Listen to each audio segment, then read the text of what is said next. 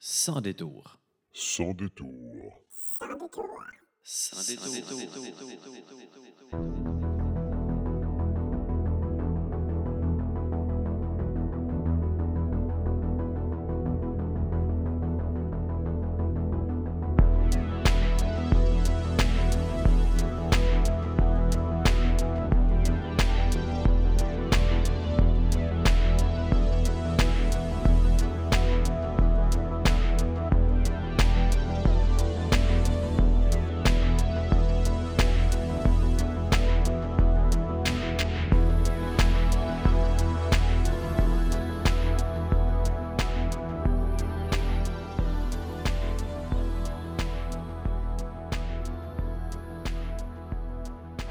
Hey, salut tout le monde, Paul, c'est commencé. T'es pas trop stressé, j'espère?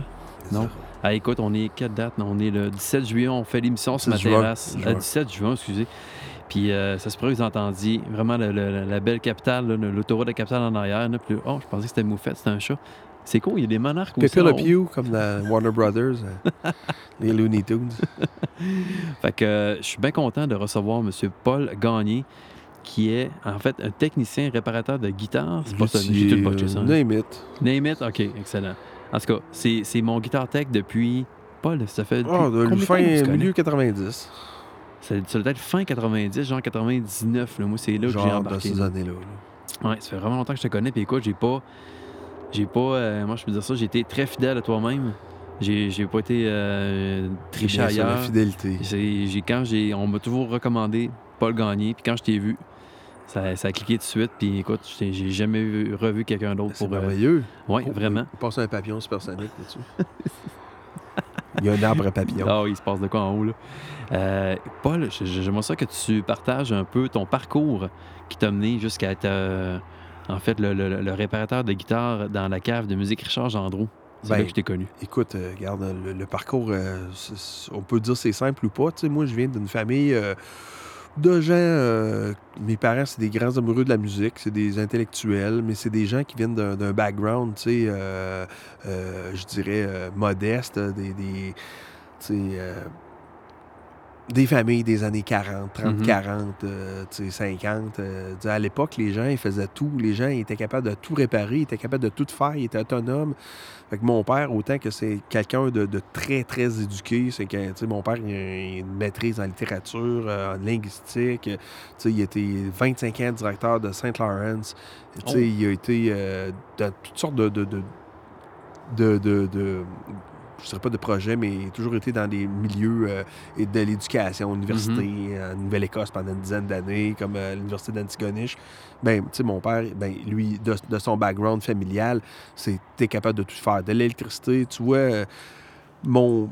Tu sais, peut-être que c'est qui m'a amené euh, dans, dans la construction de guitare ou la réparation. euh, je vais me souvenir peut-être, on est dans les années euh, 78, 79, puis je voulais un avion Spitfire à modèle réduit. Puis, tu sais, euh, mon père, euh, était- on n'en trouvait pas un modèle réduit. Il n'y avait pas de boutique de ça à Québec. En tout cas, Mhm. mon père ne connaissait pas. Mais il était capable de dessiner mon père, puis il était capable de trouver un dessin dans un livre. Fait qu'il est sorti 2 2 par 4 Il dit Tiens, il est là ton avion. Je t'ai insulté, big time. Mais euh, là, il a dessiné l'avion sur le bout de 2 par 4 puis là, les ailes sur un autre bout, coupé ça à, à six sauteuses, puis avec des limes, des râpes, ça a donné le fuselage, puis ça m'a donné un avion Spitfire euh, en, en bois. Puis là, c'est la même, c'est à partir de là que j'ai commencé à figurer, voilà, une guitare, une guitare électrique par exemple, ça vient d'un morceau plein comme ça, figuré, tu sais, moi, dans mon Mhm. travail, faire un manche de guitare, un body, je le vois dans, dans la pièce pleine, tu sais, je le vois dedans, tu sais. Fait que, ben, il y a ça. Puis aussi le fait d'être autosuffisant, euh, d'être capable de, de, tu sais, un petit peu par orgueil, euh, de pas vouloir laisser d'autres personnes taponner tes affaires, tu sais. Fait que là, j'ai appris les guitares, tu sais, comment ça se faisait. Mon père, comme étant directeur Saint-Laurent, lui, il était abonné à Guitar Player. Oh, ça, ça a dû aider, ça. Ouais, ce qui a aidé, c'est qu'eux autres, il y avait des piles de vieux guitar players qui, étaient accumulés peut-être depuis 77, 78, puis à un moment donné, dans les années 82, 83, ben, il est arrivé avec ça à la maison avec des piles de revues. Eux autres, il y allait sac à au vidange. Puis là, ben, ça m'a donné un bon background sur ce qui s'était fait avant Van Halen, admettons. Là. C'était les années 70. Là, c'était, Jimmy Page, puis tous les guitaristes de jazz euh, qui étaient à mode à l'époque. Mais euh, dans, dans- dans ce temps-là, ben, il y avait, c'était juste des photos. Il n'y avait pas de, de- beaucoup de, de, de how-to, comment faire certaines choses, mais tu sais, juste voir des guitares électriques des fois démontées, tu allais faire Ah, c'est fait de même, c'est ci, Ok. c'est ça, tu sais. Ça fait que, ça fait que c'est- comme ça que je, me, je, je suis rentré dans le domaine parce que, tu sais, à quelque part, j'avais pas de background euh, familial de rock, si tu veux. Parce que moi, j'étais attiré par la musique rock, évidemment, depuis euh, le début des années 80. Tu sais, ce qui m'a m'a amené dans le rock et ma découverte, parce que mes parents n'écoutaient pas. Mes parents, c'était des gens qui. Puis encore, euh, ils écoutent de la musique classique, puis de la musique plutôt liturgique. Puis, tu sais, ça, ça, ça, ça m'a donné une super éducation musicale aussi. Là. C'est- oui. Je regrette rien de ça. C'est juste que, tu sais, j'avais pas de modèle comme bien des gens de mon âge, que leurs parents écoutaient Elvis, les Beatles et compagnie. Ouais, tu sais. ok. Euh, c'était surtout mes cousins puis les voisins, tu sais, qui, qui- qui- les amis qui, qui en avaient, que leurs parents avaient des disques, tu sais. Fait que je me suis fait ma propre éducation euh, musicale, tu sais, euh, Yes. comme ça, là. Fait que c'était un long learning curve. Quand, quand tu as à apprendre ces choses-là, c'est moins que acquis. Maintenant, tu sais, Ouais. le monde, ils ont, ils ont tout... Ils voyaient toutes les, les- les vidéos, euh, ils ont tout... euh, tu sais, dans le temps, trouver un guitar player neuf dans un magasin de revues euh, à Québec, là, c'était, chercher le Saint Graal, c'était ça dans les années 80, là, parce qu'à un moment donné, je me suis mis à chercher des nouveaux numéros tu sais, pour être à, à la page. Puis là, ben, là, je me suis abonné. J'ai été abonné pendant 30 ans à Guitar Player. Ah, oui. Guitar. Puis là, quand, en 2016, j'ai décidé de tout arrêter ça. Oui, c'est vrai, tu m'en avais parlé à un moment donné. 30 ans, si tu 30 ans, ouais. Puis là, j'arrête. Parce que là, maintenant, tu sais, autrefois, toute l'information, les annonces, parce que moi, je suis quelqu'un de très visuel. Une, tu sais, je pouvais regarder une revue, là, puis décortiquer une photo, une annonce, là. C'est quoi ça? C'est, tu sais, là, maintenant, c'est de l'acquis. On, on, c'est, tout un pick-up, comment c'est fait, un manche. Là, dans, dans 86, là, euh, c'était pas. Euh, il y a personne pour te l'expliquer. tu sais, J'ai appris par moi-même tout- Mhm. toutes ces choses-là, là, par déduction, à quelque part. tu sais. Hey, c'est euh, c'est comme dur un peu à imaginer. Hein, mettons, là, juste moi, quand je veux m'a- m'acheter une nouvelle tête ou peu importe, là, c'est sûr que ça finit toujours par un texto que je t'envoie pour te dire euh, qu'est-ce que t'en penses pas. Ben oui, c'est ça. On regarde tout sur YouTube. Euh, tout est là. là. Tout est là, tu sais. euh, des fois, là, chez Musique Richard, tu sais, j'étais là 25 ans, puis des fois, tu sais, euh, je suis devenu un peu comme euh, les, on dit les anciens qui racontent des histoires. Là, Ben là, je suis devenu, j'étais devenu un peu l'ancien, puis là, René dit Ah, ouais, Paul raconte aux jeunes telle affaire. Moi, dans le temps, là, avec mon frère, mes frères d'ailleurs, celui qui m'a appelé tantôt, euh, on partait de Saint-Rédempteur, d'où ce qu'on vient, là, Bessic, là. Mhm. Là, notre journée, nous autres, c'était d'aller toucher un ampli Marshall. Voir un Marshall en vrai, là. Parce qu'en 84-85, là, c'était soit d'aller voir un show Colisée pour voir des amplis. Puis encore là, dans ce temps-là, il y avait des décors de 20 amplis, donc tu n'avais pas même la chance. Puis c'était de voir les rares vidéos de musique rock qui passaient à Much Music, Eh oui. qui avaient des Marshall. Euh, tu sais, c'était Stuff of Legends, là. Tu sais, Ouais. c'était- un genre de but d'envie, là, tu sais, avoir un Marshall. Fait qu'on prenait nos Bessic. On partait de. On se rendait jusqu'au pont de Québec. On traversait le pont de Québec en Bessic, jusqu'à Place Sainte-Foy. On attachait nos Bessic avec un cadenas. On payait l'autobus 18. On descendait chez Musique Richard. On restait là une demi-heure à flatter, toucher, regarder des Gibson, des Chavel, des Kramer. Écoute, c'était. C'était parce que nous autres, nous autres, de de de on était élevés à qu'un magasin de musique, c'était Marc Lagrand à Place Laurier. C'était ça, Ouais, qu'il y avait 3-4 Hondo, puis une Vantage, puis c'était ça. Puis là, à un moment donné, ben, on a découvert ce magasin-là par l'entremise d'un de mes chums qui, qui allait au secondaire avec moi. Puis ben, écoute, c'était ça. C'était c'était des aventures des frères Gagné qui allaient voir un Marshall chez Musique Richard. là. Écoute, t'arrivais là, là puis là, c'était à l'époque des JCM 800 là, qui étaient flambant neufs, montés en plus sur un cube, en, montés sur un, sur un piédestal en, en, en- mélamine. C'était encore plus monolithique. Là, oui. ça, Un ampli Marshall, là, tu regardais ça, tu restais là pendant un quart d'heure, les yeux, euh, sans cligner des yeux. Il va- il va-tu me manger? C'était vraiment quelque chose de d'impressionnant Ben oui. à voir de, pour de vrai. Là. Puis pas de danger que tu allais jouer avec, là, parce que non. c'était rien que les initiés qui pouvaient toucher à ça. Mais là, maintenant, n'importe qui peut s'acheter ça. tu sais. Ben oui, c'est clair. C'était. C'était spécial, mais tu sais, on, a tout, on a tout appris comme ça. Il faut vraiment que tu, tu cherches quelque chose pour l'apprécier. tu sais. Fait que C'était ça. Hey, c'est hot. Puis dans le fond, euh, Musique Richard, là, quand, quand euh, t'allais là, là puis qu'il Oui. y avait des marchands, puis ton autre magasin n'avait pas, là, sais-tu, t'es comme les premiers à rentrer comme du gros stock dans le temps?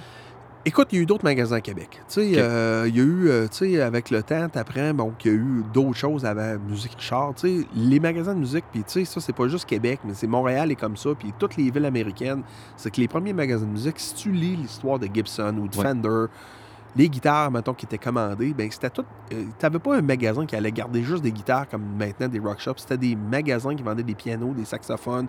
Souvent, c'était affilié à une école de musique. C'était les premiers clients de Martin au 19e siècle. C'était Mhm. des écoles de musique qui commandaient des guitares. Ah, Puis oui. Souvent, tu vas pogner des guitares Martin qui n'ont pas le nom Martin. Tu vas pogner des guitares Gibson qui n'ont pas le nom Gibson. C'était arrivé, ça, dans le passé. C'était des écoles de musique qui commandaient ça. Tu as des guitares rares maintenant qui se collectionnent, qui ont le nom de l'école. Ah, oui. Des, instituts, des instituts de musique là, euh, euh, partout en Californie, euh, dans l'État de Washington, au Québec, name it, ben, c'était comme ça. Fait qu'à Québec, tu as eu des grosses institutions comme Baudouin Musique à Lévis, Oui. juste l'autre l'autre Ben bord oui. en face. Oui. C'est très vieux, là, tu sais. Baudouin, d'ailleurs, Richard Gendreau commençait là, avait commencé là en 64. C'est sa famille, lui, c'est des cousins, là, du côté de sa mère, je crois. Puis Richard, ben, en 1979, il a décidé de partir à son compte à Québec. Parce que là, tu sais, on est dans l'émergence des synthétiseurs, il y a de la musique, c'est vivant. Il y a à peu près huit bars rock sur la rue Saint-Jean. C'est- c'est- à Québec, ça vire à la planche. À la même époque, tu avais Musique Jules Lessard, qui était très gros. Musique. Jules Lessard, là, moi, j'ai travaillé là à la fin des années 80, mais c'était un tout petit magasin sur la rue des Ormes, dans Limoilou. Oui, OK. Mais avant ça, Musique, Musique Lessard, ça avait été deux magasins. Même Jules Lessard avait commencé ça à la fin des années 60 à Arsainville. Dans son sous-sol, lui, c'est un technicien du bel téléphone, c'est un musicien, puis qui a décidé de partir un magasin de musique. Ça a grossi euh, au point qu'il y avait deux succursales. Une succursale, c'est la route de l'église, en face de l'église Notre-Dame de Foix, cinq Oui. fois l'église qui a brûlé, là, Oui. qui reste juste les murs. Euh, puis, euh, il y avait une succursale là, puis sa grosse succursale était ce qu'on appelle le temple. Puis c'est pour ça que si tu vois des, des vieux instruments de musique qui ont été achetés dans les années 70, ou des fois, tu peux tomber sur un vieil ampli PV, euh, tu vois le temple du son, ben c'est parce que c'était un ancien, un ancien temple maçonnique, je crois, qui était en face du cégep Limoilou. OK.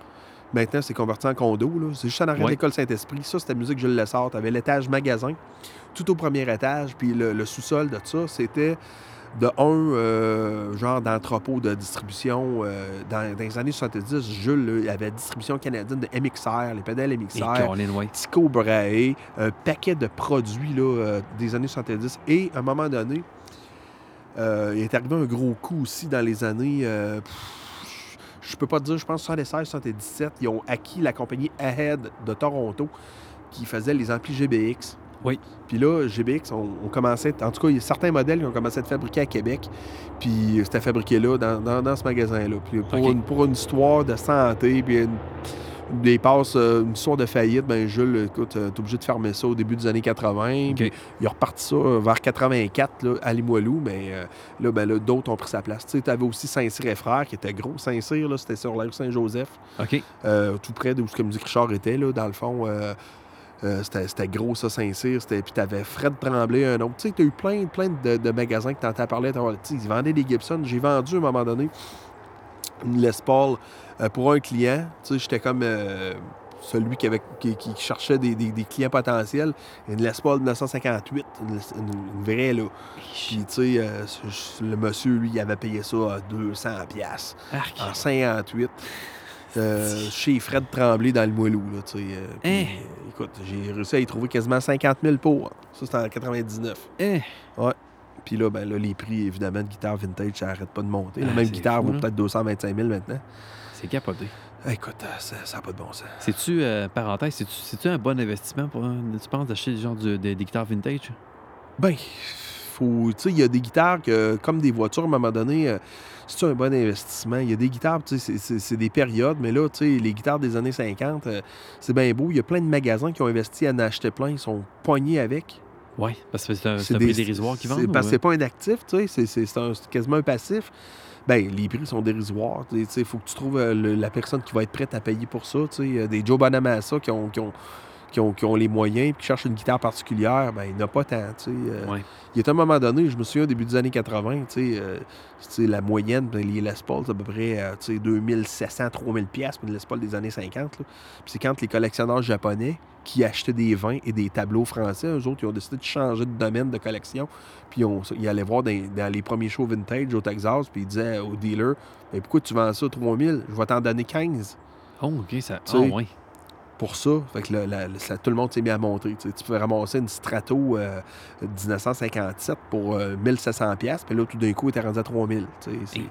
Ça a monté. Là. Ça a monté dans les années 80, là, au milieu des années 80, ça a vraiment commencé à monter là, en fou les valeurs d'instruments. tu sais. C'est c'est Mais ça, on pourrait en parler longtemps. Moi, je trouve que c'est un domaine fascinant. Puis, Ben oui. euh, pour essayer des vieilles guitares, des fois, euh, oui, il y a quelque chose. euh, c'est juste qu'à un moment donné, il y en a qui valent cher, mais qui sont pas jouables. Ouais. Ça se détériore beaucoup. Euh, Il y a beaucoup de guitares qui n'auraient jamais dû venir, euh, jamais dû venir aussi célèbres. C'est par accident qu'elles sont devenues euh, célèbres.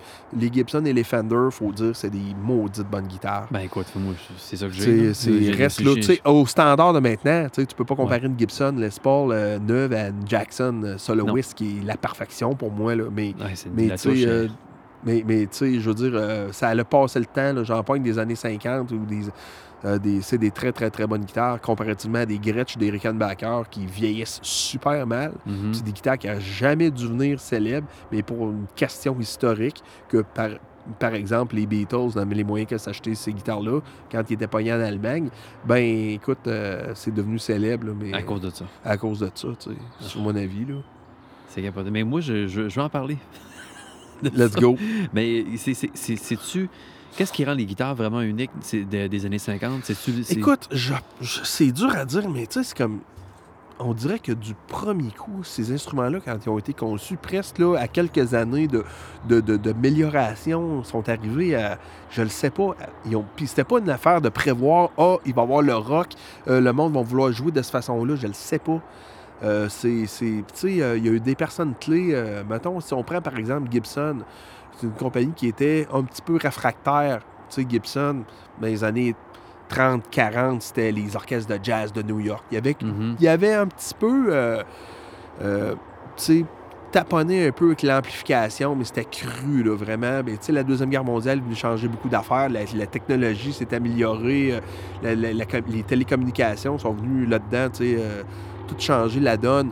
Puis, euh, tu sais, c'est qu'il y a un gars qui est quand même très influent dans l'histoire de la musique, c'est Les Paul. Mhm. De son vrai nom, William Lester Paul Fuss. Il y a eu plusieurs noms parce que Les Paul, c'est un gars intelligent. C'est un gars qui était né en 1915, puis Les Paul, ben lui, euh, il est devenu un entertainer très jeune, adolescent. Il avait le nom de Rhubarb Red. Il était roux, puis il, était- il avait la peau blanche, tu sais. Fait qu'il jouait là-dessus. Il jouait de l'harmonica. C'est lui qui a inventé le holder d'harmonica. Ah, ouais? Les harmonicas. Ouais, Les Paul a inventé ça, entre autres choses. Euh, puis, tu sais, il y avait Paul Leslie, Ouais. Paul, euh, euh, William Paul Fuss. En tout cas, il y avait comme quatre noms différents parce que lui, il jouait dans toutes les équipes. Il était avec CBS, RCA. Il était, c'est un gars, un gars bright. Là. Il y avait des, des- il y avait des contrats d'enregistrement avec plusieurs compagnies de, de, de- de diffusion. Là, je te Mhm. parle des années 20-30. Là, tu sais, euh, c'est un gars, il était jeune, là, déjà, à la fin des années 20, il commençait à faire des, des explorations avec euh, une aiguille de gramophone collée sur un body de guitare, dans une radio pour euh, essayer d'amplifier la guitare là, dans les années 30. Puis rendu vers euh, juste avant la Deuxième Guerre mondiale, lui, euh, il avait réussi un peu à amplifier de, de la guitare avec des pick-up magnétiques. Parce que c'est déjà depuis les années 20, il n'était pas tout seul. Il était plusieurs à avoir tenté ça. Là. La guitare électrique est venue quand même assez de bonheur dans, dans, dans le. Parce que l'idée, c'était d'avoir un instrument qui, qui était capable d'embarquer par-dessus les brasses, des orchestres Ouais, de jazz, des, des, des ballrooms, tu sais. Puis euh, le feedback était un problème à partir du début. Puis déjà, pendant la guerre, le sport, lui, avait compris que la guitare, la partie qui capte le son, faut pas qu'elle vibre. OK. Mais qu'elle vibre d'une certaine façon, mais pas comme une guitare euh, de jazz vide, là. Mhm. Lui, il a pogné un, un- un- un 4x4 de. Un 4x4 de pain. Il a installé des pick-up là-dedans. Il a pogné une guitare Epiphone parce que lui, il, demeurait à New York, puis il avait la, fa- la famille Statopoulos, là, les guitares Epiphone. Oui. Il, Les Paul allait gosser pas mal avec eux autres parce que. Il, il donnait, il pouvait utiliser leur atelier. À un moment donné, ils ont donné une guitare de jazz. Lui, il l'a pogné en deux. Il l'a, il l'a coupé en deux, c'est une à ruban. Puis il a collé deux bouts avec des, avec des pentures, euh, pas des pentures, mais comme des ferranges. Ça a donné la fameuse The Log en 1941. OK. Puis là, il est allé voir, parce qu'il l'espoir, il était à chum avec tout le monde. C'était un gars, c'est un des pionniers de la télévision. Il y avait des émissions de radio, il faisait plein de trucs. Puis il est allé voir euh, les bonhommes chez Gibson, puis ils ont, il, il leur a montré ça. Il dit Ça, c'est le futur, ça, les gars. Ah, ils ont dit Ben, voyons donc, voyons, voyons, man. Euh, une planche, voyons. T'es ridicule, tu sais, personne va vouloir acheter ça, tu sais. Paul, c'est un, entertainer, t'es humoriste aussi, c'est un, un personnage, euh, super fascinant. Il a dit, c'est correct, c'est correct. Puis là, c'est à la côte ouest, par exemple, il y avait d'autres pionniers aussi. Il y avait Paul Bixby, qui, qui- Ouais, qui- Bixby, ouais. ben, Paul Bixby, qui lui a fait les premières guitares solid body. Là, on attribue ça à Léo Fender, mais mettons que Léo Fender, il aurait été un petit peu influencé, mais tu sais, c'était à l'époque aussi, on était pendant la Deuxième Guerre mondiale, puis euh, c'est la grosse craze de la guitare hawaïenne. Mhm. Sais, puis euh, il y, a, il y a- il y a- il y a un bouillonnement de technologie qui se fait là. là. Puis euh, euh, Léo Fender et son partenaire Doc Kaufman, eux autres, ils avaient parti. Il y avait une shop d'électronique pendant la guerre, puis ils ont parti ça, ça, ça s'appelait Kaufman and Fender, KNF, en 45. Puis en 1946, c'est devenu carrément juste Fender euh, Musical Instruments. OK. Puis ils fabriquaient des guitares hawaïennes. Puis là, ben, Léo Fender n'était pas un musicien, c'est un, technicien électronique, puis qui avait beaucoup d'amis musiciens qui demandaient des affaires. Ah, tu sais, fais-moi ci, fais-moi ça. Euh, tu sais, Léo Fender, il fabriquait des petits systèmes de sonorisation. On est tout à l'arme dans ce temps-là pour la Mhm. défense civile à Californie. Parce qu'oublie pas une affaire, on est pendant la guerre, il y a les Japonais qui ont, à ce moment-là, euh, déjà torpillé le port de San Pedro, en banlieue de Los Angeles. Il Oui, vrai. parce qu'on est, on est, les, les- les États-Unis viennent de tomber en guerre contre le Japon. Tu sais, eux autres sont arrivés plus tard que, que les Ah. Alliés tu sais, dans la guerre. Puis euh, ben, il y a toujours les- les- les- les- des, attaques imminentes. Fait que, tu sais, il y a des pratiques de défense civile sur la Mhm. côte ouest. Puis Léo Fender fabriquait des, des- des petits systèmes de sonos portatifs sur des trailers pour euh, la défense civile à Los Angeles. À Fullerton, surtout qui était, lui, euh, maintenant, c'est, c'est dans, c'est dans Los Angeles. Euh, Dans ce temps-là, c'était à à 40 km là, Mhm. d'un champ euh, où ce qui poussait des citrons puis euh, des oranges. Puis, euh, ben, c'est ça. Tu sais, euh, Léo Fender a commencé à fabriquer des guitares crues un peu inspirées de Bixby. Là. Ça, ça, ça s'est su beaucoup plus tard, euh, un peu après sa mort, parce que c'est quelque chose qu'il n'a jamais voulu avouer. Léo Fender, tu l'estimais pas. J'ai inventé telle affaire à telle année. OK, c'est correct, Léo, on te croit. Mais euh, Paul Bixby avait fabriqué, lui, des guitares pour euh, des artistes de, de swing de country western, là, sa côte ouest.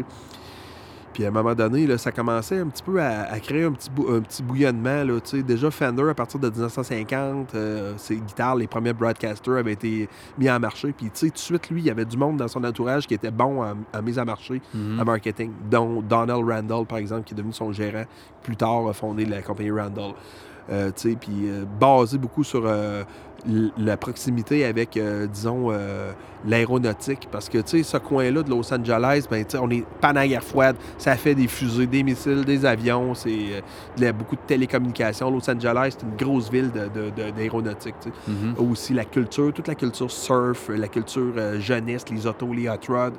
Fender s'est beaucoup entouré de ça à cette époque-là. là, C'était c'était- c'était vraiment, c'était vraiment chill. là. On voit l'image de Fender, là, à, à quoi, à- pardon, à quoi ça, à quoi ça, ça rime. Là. Fait que, tu sais, euh, là, à ce moment-là, Gibson a commencé à prendre note. Oh, il se passe de quoi sa côte ouest? Ça parle du bonhomme qui fait des guitares en planche, tu sais. OK.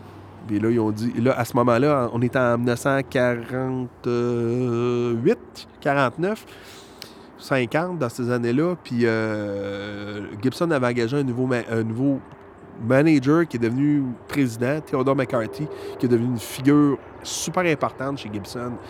Puis lui, il connaissait Les Paul. Puis là, il a dit à du monde, trouvez-moi Les Paul, on a affaire à y parler. Il y avait des idées pour nous autres, ce gars-là va nous sortir de la merde. Mhm. Hey, on s'excuse. C'est fascinant, l'hélicoptère de la de la garde côtière, mon Dieu. C'est vivant. Écoute, euh, puis c'est ça, Les Paul est venu chez Gibson, puis là, il a dit Moi, j'ai des idées pour une guitare solid body. Puis au début de tout, il y en avait qui étaient réfractaires. Nom de guitare, c'est vite. Ben, Les Paul, il dit On va faire ça de même. Puis ça a donné, les premiers prototypes de Gibson Les Paul en 51.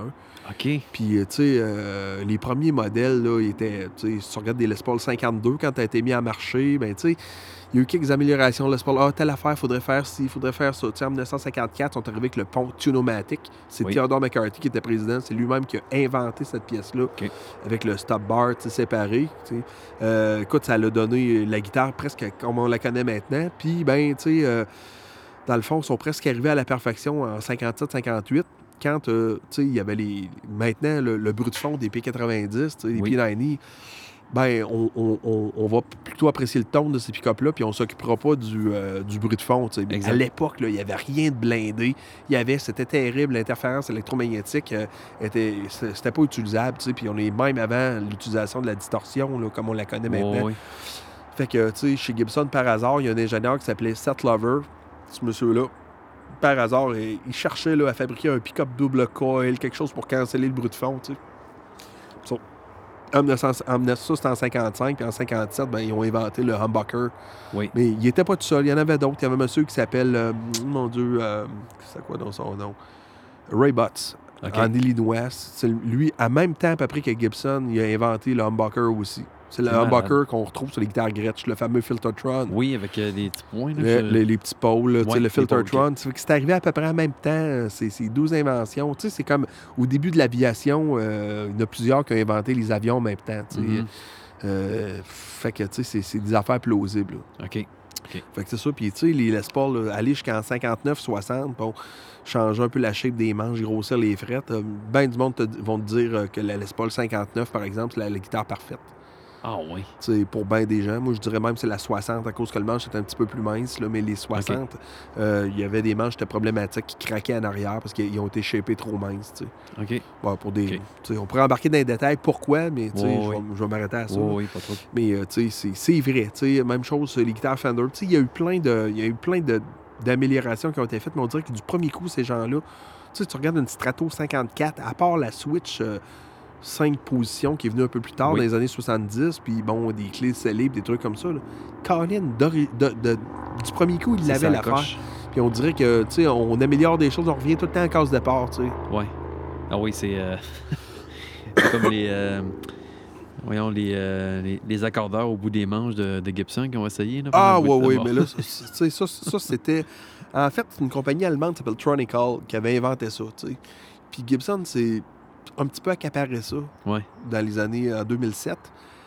Puis, ben, l'idée était super bonne. C'est juste comme quelqu'un a dit dans une revue de guitare Good idea, wrong builder. Tu sais, Gibson, Ouais. il y avait beaucoup de. Il y a beaucoup d'affaires qui font qu'une guitare Gibson, c'est pas stable, on le sait, les sièges, Ouais. ces choses-là. Puis il aurait fallu que toutes ces choses-là soient un petit peu. euh. Améliorer, ouais, Ouais. reconfigurer, améliorer pour euh, que ce système-là performe comme il faut. Mhm. Puis, tu sais, c'était presque correct, c'est juste que, tu sais, il n'y avait pas de mode là, pour détuner manuellement. euh, tu sais, Ouais. euh, quand tu es le réparateur, qu'il faut qu'il slack les cordes vite pour ajuster un pont. fait que, tu sais, c'est- un petit peu... puis là, ben là, tu sais, ça, ça a un peu foiré l'association de ces deux compagnies-là. tu sais. Mhm. Gibson et Tronical, tout- ça se poursuit l'un puis l'autre. pour, Ah ouais, ok, c'est. Ouais, ouais, ça n'a pas bien fini, je te dirais. Ah, ouais. Mais il n'y a pas une question aussi que. Mais tu, tu pouvais-tu changer de tuning drastiquement? Mettons, des temps standards, là, tu tombais en flat après, puis. Oui, ben tu sais, tu le programmais, là, il y avait des Ouais. modes, il y avait plein de modes, mais là, il fallait que tu attendes, ça s'accorde. Tu sais, dans le fond, euh, je peux te dire euh, un peu... euh, J'avais vu un peu un prototype de ça, Rudolf Schenker de Scorpions. Lui, il avait une guitare qui était, qui était un petit peu, un peu comme le prototype, si tu veux, pour l'association avec Gibson. Puis il m'avait montré, c'est une Flying V, puis c'est carrément Tronical qui avait fité ça sur la guitare. Mhm. Puis lui, euh, s'en est quand même beaucoup servi. Il y avait une Flying V acoustique aussi qui servait là, dans plein de shows.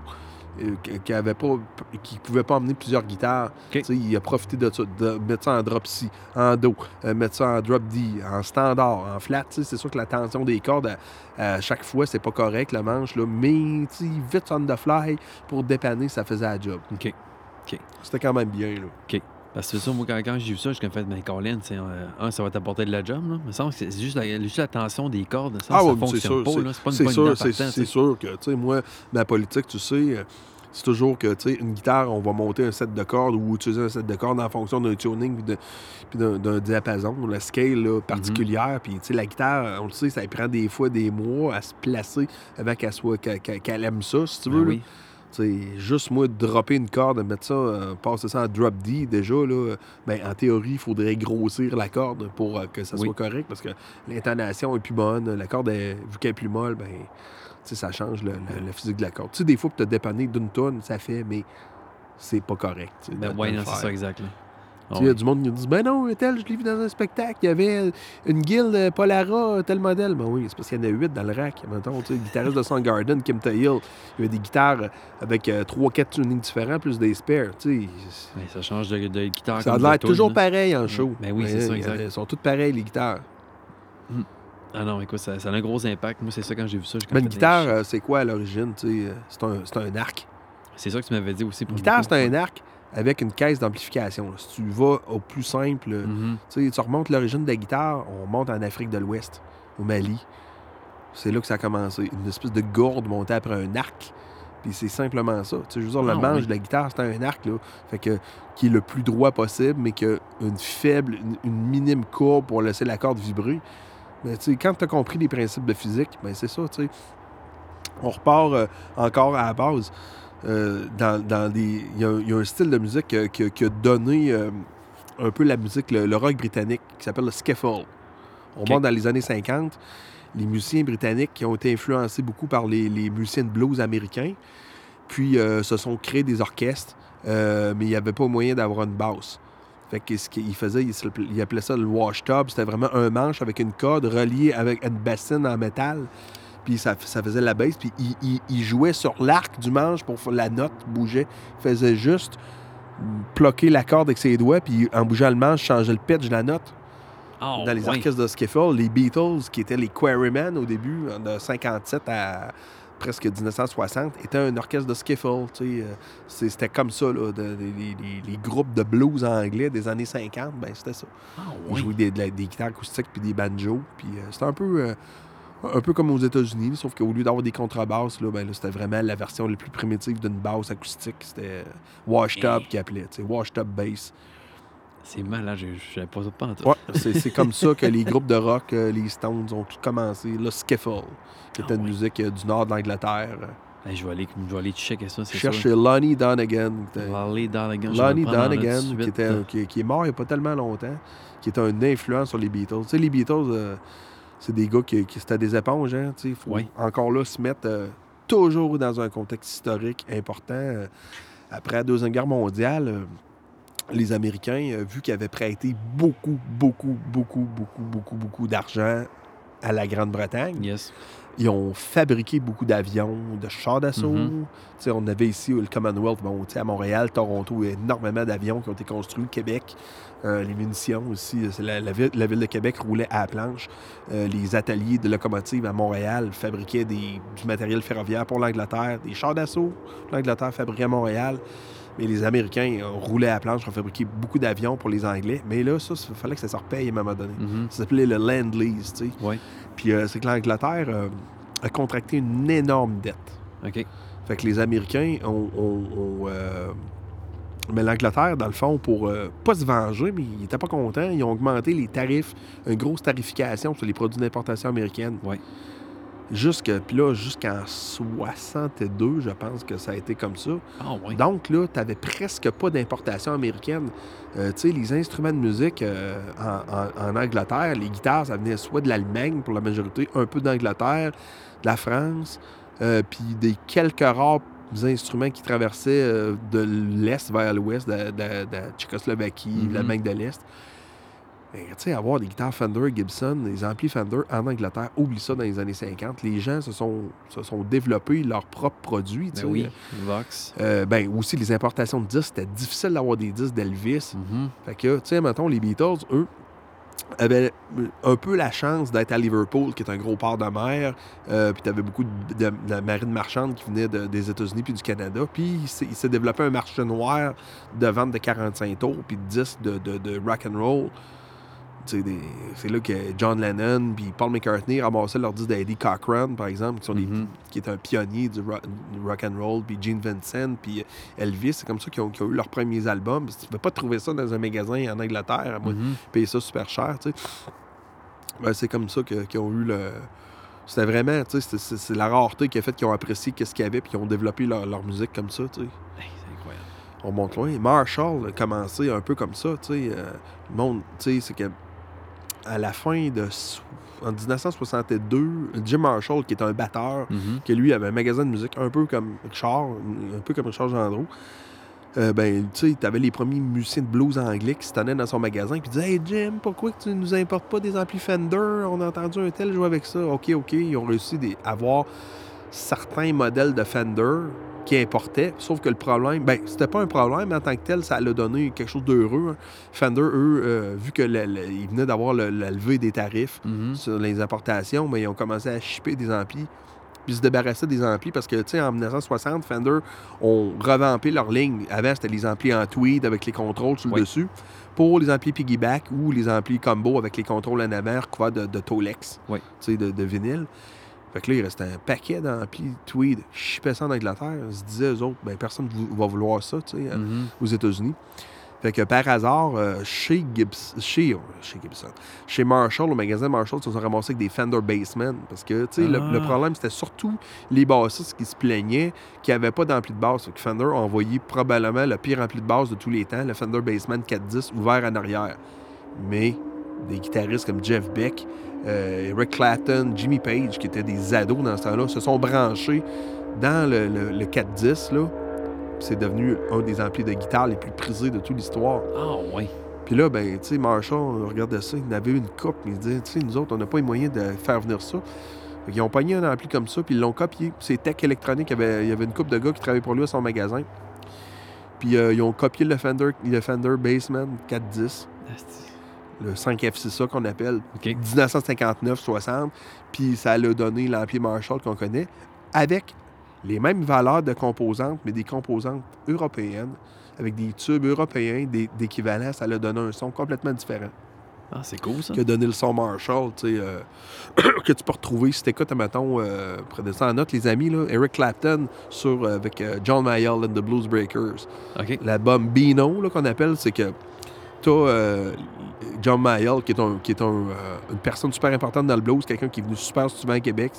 C'est, si tu veux, le, c'est le, le, le- le parrain du blues anglais, là, Mhm. parce qu'il y a beaucoup de guitaristes qui sont passés dans son groupe, euh, qui sont devenus importants plus tard, dont Eric Clapton. Puis sur cet album-là, on voit Eric Clapton, ils sont assis sur un trottoir, puis Eric Clapton lit euh, une bande dessinée Beano. Puis Beano, c'est, un personnage, là, un peu comme, euh, je sais pas moi, Peanuts, là, tu sais. Oui. Puis que là, c'est devenu The Beano Album. Sur cet album-là, ben là, Eric Clapton joue avec une Les Paul 59 dans un Marshall euh, JTM 45. Fait que là, c'est, le démo du JTM 45. Puis là, après ça, ben là, ça a été l'histoire de on veut ça plus fort. Fait que là, ils ont commencé à, à essayer de linker deux parties de Power Amp ensemble de Marshall 2, tu sais, les mettre à bridger ensemble. Ça a donné les fameux Marshall 100 watts. Puis à cette époque-là, Marshall ont, ont commencé à utiliser des lampes EL34 qui étaient Oui. plus communes. Parce que, tu sais, la 6 que, que, que Fender utilisait dans leurs amplificateurs n'était pas disponible en Europe. C'était Oui. la KT66, qui était un équivalent. Il l'aimait pas bien en Europe. Puis la lampe, la, lampe la plus robuste pour l'amplification, c'était la, euh, la L34. Mhm. Fait, ça- fait que là, ça, ça l'a ça upgradé, c'est les amplis, ça l'a augmenté 5-10 watts de plus. Mhm. Puis là, ben, dans l'année 65-66, on a inventé les, euh, les 100 watts. Fait que euh, le son, le son qu'on connaît. Ensuite, Jimi Hendrix est arrivé, Led Zeppelin, Name It. Puis euh, Mhm. The Who était très, très, très, très important le développement des Marshalls. OK. OK. Tu sais, Pete Townsend, le guitariste de The Who, son père jouait de la clarinette dans le groupe de Jim Marshall. OK. Puis là, ben là, c'est de même que, que The Who, Pete Townshend puis John Entwistle ont commencé à utiliser des amplis Marshall, puis euh, dans les années, euh, milieu des années 60. D'ailleurs, le 412 de cabinet qu'on connaît était développé Oui. pour The Who. Ah, ouais. Ouais. C'est à cause d'eux autres, ça. C'est à cause d'eux autres, mais à un moment donné, Pete, il voulait ça encore mieux, lui, il voulait des 812. Fait que Marshall a fabriqué de rares cabinets 812, mais les, oui, mais les- oui, les- le gros fridge. OK, ouais, oui. les gros fridges. Puis là, ben, là, Anglais, les, plus, ça. techniciens de, de Who, les, les roadies, n'aimaient pas ça. Ça fait que le Marshall a recoupé le cabinet à 8-12 en deux. fait que ça a donné des, ça a redonné des 4-12. Mais... OK. Puis c'est assurément un gros. T'as-tu essayé ça en 8-12 ou. euh? Non, non, non, c'est rare. euh, j'ai- j'ai j'ai vu des. J'ai déjà vu euh, un 8-12 qui était fait dans les années 70. OK. Steve Ray Vaughan en avait un. J'ai vu ça. Steve Ray Vaughan en avait un dans sa dernière tournée, quand la tournée In Step qu'il a faite. Il y avait ça à l'Agora en 89. Mais, mais de mes yeux, j'ai jamais vu ça. OK. Je sais que le gars de Thrice, euh, durant euh, l'album Vissou, il y, avait un 8-12. C'est- C'est possible. Mais c'est pas un de comme ceux, là. C'est un différent. Il y, avait, il y avait un devant uni, tu sais, Oui, probablement. exact. C'est ça, ceux, c'est ça, ceux de, ceux de Marshall, c'était vraiment comme un stack, euh, mais tu sais, exagéré. Là, tu sais.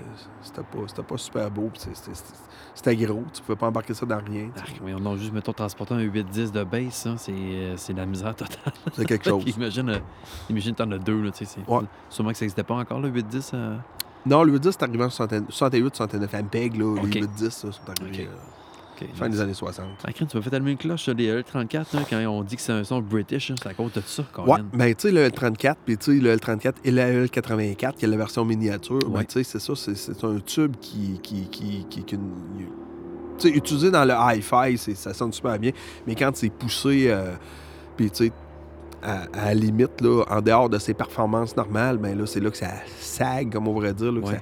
ça, donne une compression intéressante. Là, oui, c'est- ça sonne. C'est Oh oui. incroyable. là. Il y a un paquet de variables qui rentrent. tu euh, tu vas pogner un Vox euh, qui, qui, qui, qui est anglais aussi, des composantes pareilles, mais c'est la façon que l'égalisation est faite. Les, les Q là, Ouais. sur un Vox, la façon que c'est fait, mais tout ça vient changer le ton. là. Pourquoi ils n'ont pas de mid, les, euh, les Vox? Ben, c'est- il y en a, c'est qu'ils n'ont pas de contrôle de mid. En fait, eux autres, c'est le cut qu'ils ont. Qui, c'est le cut. OK, oui, c'est le exact. dans le fond. euh, fait Ok. que, tu sais, c'est- tu dans le fond, tu vas avoir des amplis qui ont. Tu te dis, ah, ça n'a pas de mid-range. Non, non, c'est parce que t'as pas le moyen de les couper. Les mids sont là, c'est parce qu'ils sont dans le prélat, tu sais. OK. Tu des fois, c'est une résistance fixe qui fixe les mids. Tu Il y, y a plein de modifications qui se font sur des Fender, mettons, euh, Mhm. des Princeton ou des Deluxe ou des Concerts qui n'ont pas de contrôle de mid-range.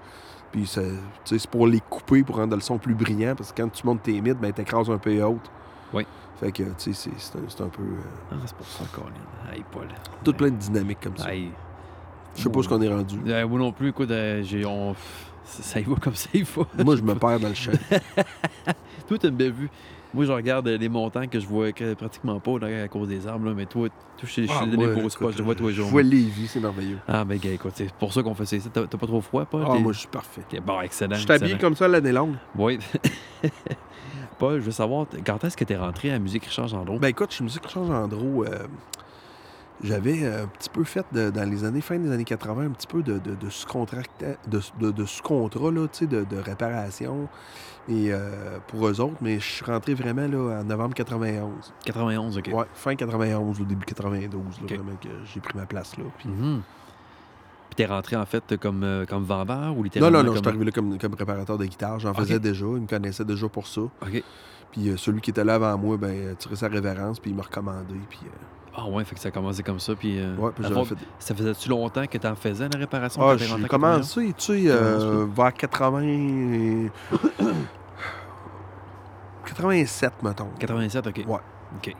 Fait que ça faisait pas si longtemps que Non, ça. pas tant que ça, mais j'ai, j'ai appris tellement vite, là, puis tu sais, j'ai tellement gossé. Tu sais, j'ai passé mon adolescence dans, dans le sol chez mes parents à, Mhm. à défaire des guitares, puis euh, essayer de comprendre comment que ça se fait, là, tu sais, puis à lire des revues, puis euh, tu sais, essayer vraiment de catcher la, la, la, la, la- physique de la guitare, tu sais. OK. OK. Y a-tu, y a-tu euh, du monde qui t'ont aidé dans ce parcours-là? T'as-tu, t'as-tu croisé d'autres réparateurs? Ou, Pas euh, du tout. J'ai tout sérieux? appris sur le tas. À peu près au même moment, par exemple, que je allé, euh, que j'ai commencé chez Musique Richard, j'avais arrêté l'université parce que j'avais fait tout mon cégep. Puis j'étais allé, euh, je m'étais inscrit en histoire en 90, j'étais à l'université. J'ai pas aimé ça. J'ai Ok. pas aimé. euh, ben, tu écoutes, il y en a qui aiment, il y en a qui aiment pas. Ouais, mais Euh, j'ai- pas aimé ça. Fait que je suis retourné. euh, j'ai été, comme une session euh, printemps 91 euh, latente là, à pratiquer de la musique, puis tu sais, euh, chiller, puis au cégep, puis euh, tu sais, euh, j'étais encore inscrit à l'université, mais j'y allais pas. mhm. J'y allais pas à mon cours. J'ai abandonné, tout simplement. Puis euh, c'est ouvert le, le programme de métier d'art à Lutry, tu sais Mhm. Qui commençait, dans les premières années. euh, Peut-être, ça avait peut-être été donné une couple d'années avant. Puis je m'étais inscrit en même temps sans savoir que, que j'allais avoir une job euh, full pin là-dedans, tu sais, Mhm. plus tard. Puis euh, finalement, écoute, j'ai, euh, j'étais allé, tu sais, puis ça, ça m'a aidé au bout parce que c'est, c'est, c'est vraiment pas. euh, comment je te dirais bien ça? C'est complètement déconnecté du travail que je fais normalement. Mais au niveau de la construction d'instruments, préparation du bois, les outils, comment tu as fabriqué des outils avec les techniques vraiment de base là, qui, qui- sont euh, prouvées depuis euh, des, des- des centaines d'années. Mhm. euh, comment polir du métal, fabriquer Ouais. à partir de l'acier trempé, à partir d'une rod de, de métal ou d'une barre de métal, fabriquer des couteaux. Ça, j'ai eu des profs qui sont vraiment, qui étaient vraiment, vraiment cool dans ça, là, Mhm. puis avoir un, un- un background, tu sais, euh, en sculpture, ces choses-là, ça, ça me manquait, puis ça, ça, ça m'a amené euh, à améliorer mon, ma- la façon de travailler. Mais au niveau là, de tech de guitare, euh, électronique, tout ça, ça, j'ai tout appris ça sur le tas. Puis de la lecture. Puis tu sais, j'ai été, euh, au niveau électronique, j'étais chanceux de pogner peut-être un gars que tu connais, André Lavoie, qui a Oui. travaillé, qu'on a travaillé 25 ans ensemble. Un gars qui m'a amené beaucoup, beaucoup, tu sais, m'expliquer la base électronique vraiment.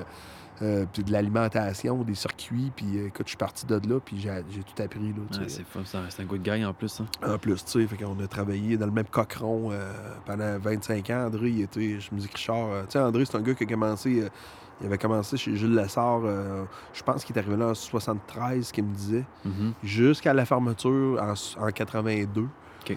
Puis euh, Richard est venu le chercher quand il est parti son magasin en 81. Là. Mais tu sais, il se faisait quelques- un an et quelques mois que Musique Richard existait. Jules Lessard a fermé. Euh, puis euh, tout de suite, André est parti travailler chez Richard. Il a travaillé pour Richard Gendreau jusqu'à 88, genre pendant 5 ans. Puis André s'est mis à son compte en 88, OK. jusqu'à 2016, jusqu'à temps qu'on soit acheté par Long McCoy. Oui, c'est ça. Fait que dans le fond, lui, il était à son compte, mais au Il était déjà à son compte OK. avec moi. Tu sais, on travaillait ensemble. Lui était à son compte, moi je travaillais pour le magasin. Mais tu sais, on Hey, était c'était- comme euh, un vieux couple. Là, Oui, exact. parce qu'on vous bien, c'était un Ah, cochon. ben, hein. écoute, euh, Eh, écoute, ça, on n'a pas le choix de bien s'entendre. Oui. C'était vraiment fantastique à ce temps-là. Écoute, Paul, t'es- je te lance des fleurs, là, t'es pas compliqué à vivre. J'espère. J'espère. y a-tu, euh, dans ton parcours, y a-tu des jobs que. Je vais commencer, mettons, même, on va finir avec du positif. là. Y a-tu des jobs qui t'ont vraiment fait chier à faire? T'as comme fait un ça, là, écoute, euh, ça a été des, des, des, des- des Le expériences. là, euh, tu sais, des affaires, tu t'embarques, là, tu sais, euh, essayer de sauver des cas désespérés, Ouais. là, de, de, de, de, de guitare. euh, tu sais, c'est-à-dire, j'ai je suis toujours sorti du positif parce que ça m'a permis d'apprendre, là, Oui. des, des, des, des, des, des affaires, tu sais, euh, en, en essayant de me sortir, mais euh, je pense que je les ai oubliés, tu sais, euh, des cas de guitare, de pièces pas trouvables, ou une affaire que je m'étais fait mettre dans les mains, puis tu sais... des affaires sauter, des préampes d'un instrument, puis tu sais, tu t'embarques là-dedans, puis tu sais, ça... On le sait que dans les instruments de musique, c'est pas comme les autos. Dans les Mhm. autos, là, tu vas dans un garage, là, le gars va t'avoir le carburateur en, en une heure, l'a. Même de la musique, ça marche pas de même. Les pièces, ça prend une éternité à arriver. Là, maintenant, ben, distributeurs, heure, puis- les distributeurs, ben, tu sais, il y en a des compagnies pour lesquelles ça va bien. Mais tu sais, par expérience, euh, tu sais, le service de certaines compagnies, puis le fait qu'on est au Canada, ben, tu sais, on est en dehors de la, en dehors de la chaîne de saucisses. L'importation, souvent, les clients ne comprennent pas ça parce qu'il n'y a pas de réseau de distribution déjà d'établi ici. Je veux dire, General Motors ou les, les UAP Napa, ben, tu veux des, des freins à disque, il les a à l'ancienne Lorette. Il les a à Montréal au, au plus, tu sais. Mais un manche Fender, ben, il est en Californie. Puis Ah, Fender, là. Ça a été beaucoup de délais. C'était dans la réparation, mais dans le public, j'ai adoré ça, puis j'aime ça encore d'ailleurs. Euh, puis c'est délai avec le monde et expliquer pourquoi, tu sais, les gens, ils réalisent pas, ben, tu sais, leur expliquer telle sorte de Fender, ben, bon, en plus, ils la font encore la guitare, mais ils la font pas à l'année longue. Ça va Mhm. aller dans quatre mois avant qu'ils refassent des manches pour telle guitare, tu sais. euh, ou des pickguards pour ça. Des fois, tu as des matériaux que c'est limité en temps, tu sais, ou en- Mhm. en disponibilité. Fait que c'est- c'est- c'était beaucoup ça, tu sais, c'est- de jouer là-dessus. euh. Ouais. Moi, des cas, de dire, je me souviens. Il y a des affaires, je me souviens, mais. Y a-tu des gars qui, mettons, t'as fait, hey, écoute, man, je peux pas rien Ah, faire. ben là. ça, Genre, ça, tu ouvres t'ouvres le je, je Ça m'arrive à tous les semaines. Ah ouais, Encore ça maintenant. Du monde, il y a même des guitares classiques qui ont été dans, dans un garde-robe pendant 40 ans. Le manche est décollé. Tu sais, tu dis, ben, ça va coûter ça. Ah, ben là, elle vaut pas ça. Ben, c'est sûr, man. Va t'en acheter un autre, tu sais. Ouais, rendu je veux dire, recoller, euh, de, de faire un manche d'une vieille guitare Aria 78, euh, tu sais, qui, qui, qui, qui est décollée, euh, tu sais. Oui, pour le fun, je le ferais, là, mais tu sais, je peux pas le faire gratis non plus. Mais non, c'est ça, ça, ça coûte cher, là, c'est au un- moins le prix, euh, pour la moitié du prix que ça va coûter en réparation, la personne va avoir une guitare neuve. tu sais. Ouais. Ça sera pas son Aria qui a acheté quand Non, non, non. que sa mère a acheté quand tu en secondaire 5. Mais tu sais, il la gardera l'autre en souvenir. Mais Ben oui. yeah. tu sais, ça, ça a été euh, avant. euh, je te dirais que j'essayais de toutes les sauver. Là, tu sais, un genre de Mère Teresa là, de la guitare. là. Puis même à un moment donné, René, euh, qui était mon gérant chez Musique Richard, puis qui était un des grands chums encore, puis euh, il est chez Long McCoy, puis il m'a dit, tu sais, tu peux pas toutes les sauver, là. Chante-toi pas là-dessus, là. tu sais. Moi, pour moi, c'était un constat d'échec des fois, tu sais, quand Ouais. telle affaire arrivait, puis ça me mettait en maudit, tu sais. Je sais quand j'arrivais pas ou je j'arrivais pas à, à être capable de, de- de régler le problème, tu sais. Euh, tu sais, c'est ça. Qu'est-ce que tu veux faire? hein? T'as-tu des. euh, mettons, là, on, on- j'ai écrit euh, sur, sur ma liste de questions, là, juste un petit mot, j'ai Festival de Québec, là. T'as-tu eu la chance de, de toucher à des instruments de, grosses vedettes qui sont passés ici à Québec? Ben, ça m'arrive, tu sais, des, des backlines complètes. Tu sais, comme l'année passée, euh, il y avait Dave Matthews Band, puis tu dis, Dave Matthews, il y a du gear en Aïe. salle, il y a beaucoup de guitares, puis à un moment donné, euh, eux autres, ils étaient arrivés d'un show, je me souviens pas où, je pense que c'était dans l'État de New York, ou Ottawa, puis il avait pas eu le temps de changer les cordes de guitare. Puis, puis son tech de guitare m'a demandé hey, écoute, mon, mon chum, si tu peux me donner un coup de main, on va changer ça. Parce que c'est sûr que tu peux pas t'imposer, euh, arriver, tu sais, toi, t'es le gars de backline au festival, puis là, tu sais, oh, moi, je suis tech de guitare, va va te faire ça. tu sais. Non, non, ça marche pas comme ça. Mhm. Si tu le demandes, oui, tu t'offres, à partir de la journée, tu te présentes, on, on est, euh, on est courtois puis diplomate. Mais tu sais, si, si ça vient, euh, écoute, euh, tu- si tu le demandes, tant mieux, là, mais il faut, faut partir de la base que eux autres ne te connaissent pas. Eux autres, c'est des bands à tournée qui ont, euh, qui, qui, qui ont leur façon de faire. Euh, ils ont leur. euh, tu, tu- peux pas arriver. Regarde, même moi, euh, dans mes jobs, je veux même pas que le monde m'aide, là. Ouais. dans mon propre groupe, les, les cordes, je fais tout moi-même, puis je veux pas On a toutes des techniques, on, a tout- on connaît toutes les petites. Les, les- les petits caprices de nos instruments. Là, même quand elle est bien beau, t'as le mieux ajusté du monde, tu, tu vas avoir une guitare que telle corde, il faut que tu fasses une telle affaire pour qu'elle reste stable ou que- que- qu'elle sonne comme il faut. sais. Mhm. C'est pas un accordeur qui va te permettre de. de- c'est vraiment le fil, le jouer dessus, puis l'accorder, puis gosser après. Puis, euh, ça, j'ai appris ça avec Scorpions. Ouais. Peter Kirkman, le tech de, de guitare de Rudolf Schenker, c'est un gars que tu te demandes si c'est du monde qui m'a aidé. Ben, peut-être lui, tu sais, il m'a donné beaucoup de trucs, là. Tu sais, des, des niaiseries, des affaires même simples, comment poser les cordes comme il faut, puis les barrer. Parce que, tu sais, à un moment donné, on parlait à Rudolf, jamais de cordes de, de, de locking tuner. Lui, les guitares, faut que ce soit des tuners traditionnels. Ah, ouais. Soit Schaller, Grover, Clouson, name it, mais jamais de clé qui barre. Fait qu'il a fallu qu'il développe une technique de- de- d'installer les cordes. Faut pas que ça désaccorde. Il y a une façon bien, bien simple d'installer la corde. Euh, C'est ça que tu fais? c'est ça que je fais Ok, avec les guitares. tu sais. Ouais. Tu remarques les, les- surtout les, les- petites cordes. Il y a une façon de les poser. Toujours aller enlever le lousse. C'est lui qui m'a dit il faut tout le temps aller chercher le lousse autour du tuner. Comment est-ce qu'on a vu de guitare à travers les années, euh, l'histoire du rock, des belles Les Paul qui ont été modifiées, les clés changées, mais ça n'a pas réglé le problème. Le problème, c'est pas la clé. Clé, ça désaccorde pas. Le problème, c'est la corde qui est mal posée Mhm. les sillets qui sont mal lubrifiés, sont mal nettoyés, les entailles sont pas comme il faut. Ben c'est ça, c'est vraiment ces détails-là qui font que c'est à partir de, des bouts où ce que la corde est ancrée, c'est là que ça se passe. Mhm.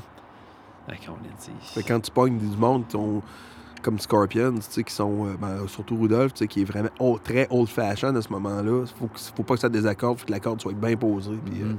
c'est pour ça que moi, je suis arrivé des fois, ben, des guitares que j'ai faites pour lui, il était prêt à jouer tout de suite parce que je savais exactement c'est quoi qu'il voulait. tu sais. OK. comment est-ce que telle affaire se faisait avec telle corde, telle marque. Fait que c'était prêt à, c'était prêt, c'était prêt à jouer. Tu sais, c'est pas, il n'y a pas eu de rodage de plusieurs mois, c'était direct là. Mhm. Je sais que euh, justement, on parle justement de Scorpions, là, c'est c'est pas mal. C'est c'est ton band préféré?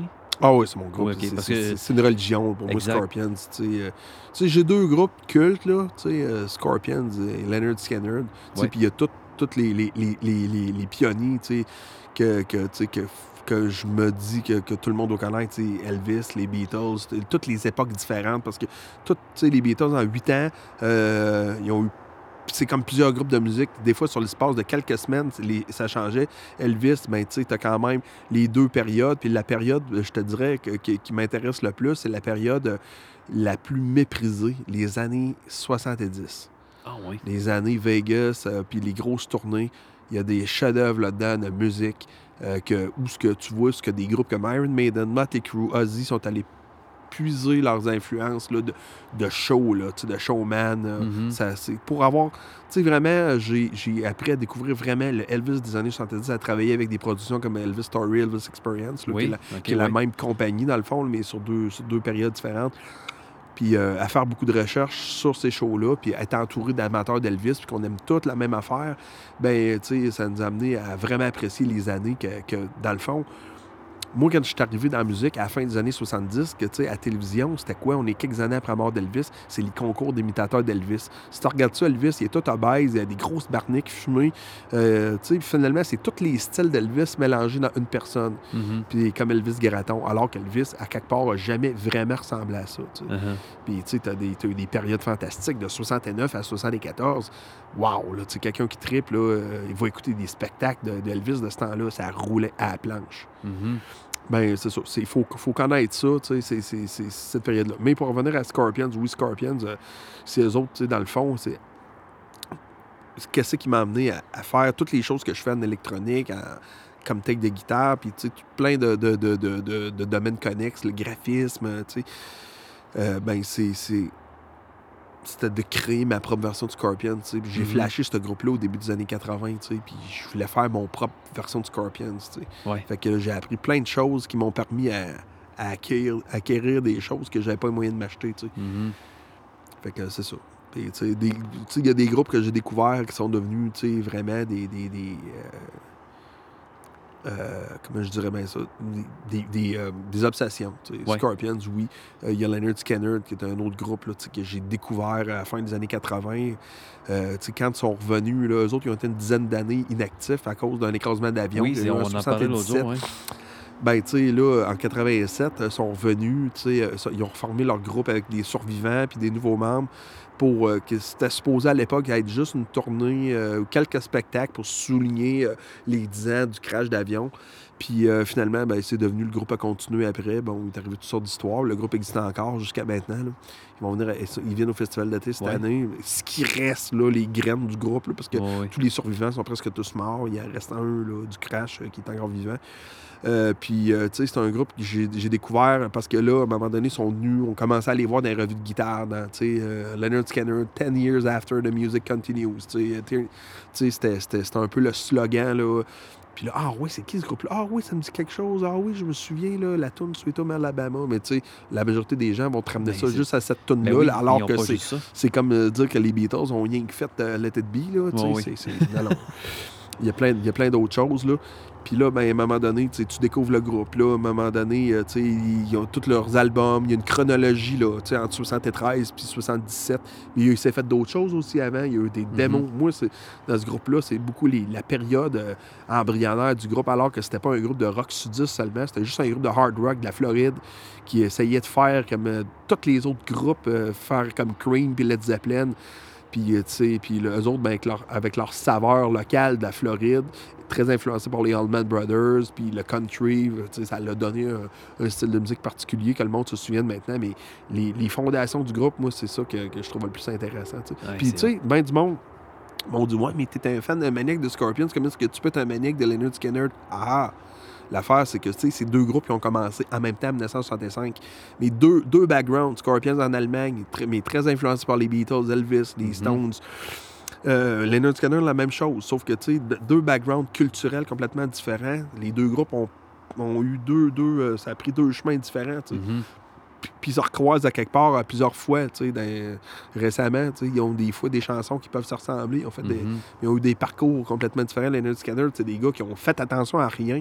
Eux autres, c'était bar ouvert, euh, c'était euh, Sex, Drugs and Rock and Roll, Scorpions, euh, un peu, mais c'est des gars extrêmement prudents, un peu peureux, je te dirais. Mhm. Puis c'est comme c'est correct dans le fond parce que ils ont toujours ils ont toujours fait attention, tu sais, toujours tu sais, à jouer euh, jouer safe, tu sais. C'est Ouais. pour ça que, qui fait que Scorpion c'est des gars extrêmement en forme, Euh, le band il est performant à la planche. tu sais, mais, mais tu sais, c'est- c'est- c'est- des fois, tu, tu- tu recules dans leur, vraiment dans leurs origines, puis le- la musique, ça ressemble. tu sais. Mhm. Écoute, euh, t'aimes tellement Scorpions que t'as. T'es t'es connu pour ça, ton hommage à Scorpions. Ouais, oui, dans- Trance. In Trends, je savais même pas tantôt, je, je scrollais parce que je savais que t'allais venir, j'écoutais un peu Scorpions, mais c'est un nom de l'album, ça? Oui, oui, oui. C'est un album. L'album. Tu sais, c'est tout à fait par. Je dirais pas par hasard, mais ça a tombé comme ça, que le groupe s'appelle comme ça, tu sais. Mhm. Mais euh, Wind Trance, euh, quand même, tu regardes avec le temps, c'est un album important euh, de Scorpions euh, en 75. tu sais, C'est une tune aussi.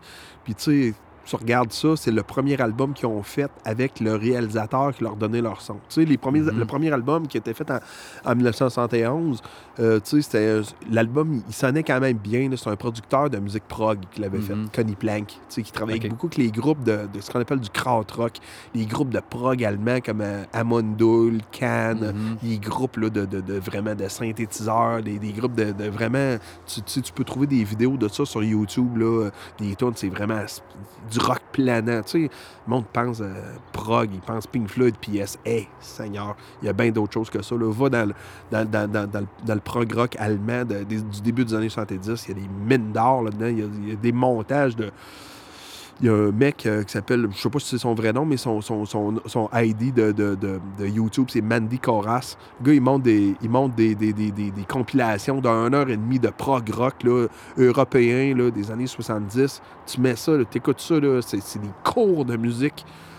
Tu sais, euh, c'est fantastique. Leur deuxième album, en 1960, ben, il était fait en 73, puis en 74, c'est Flight to the Rainbow. Tu sais, là, c'était plus rock. Euh, mais tu sais, c'était très homemade comme production. Tu sais, C'est Mhm. pas super bien produit, mais les tunes sont incroyables.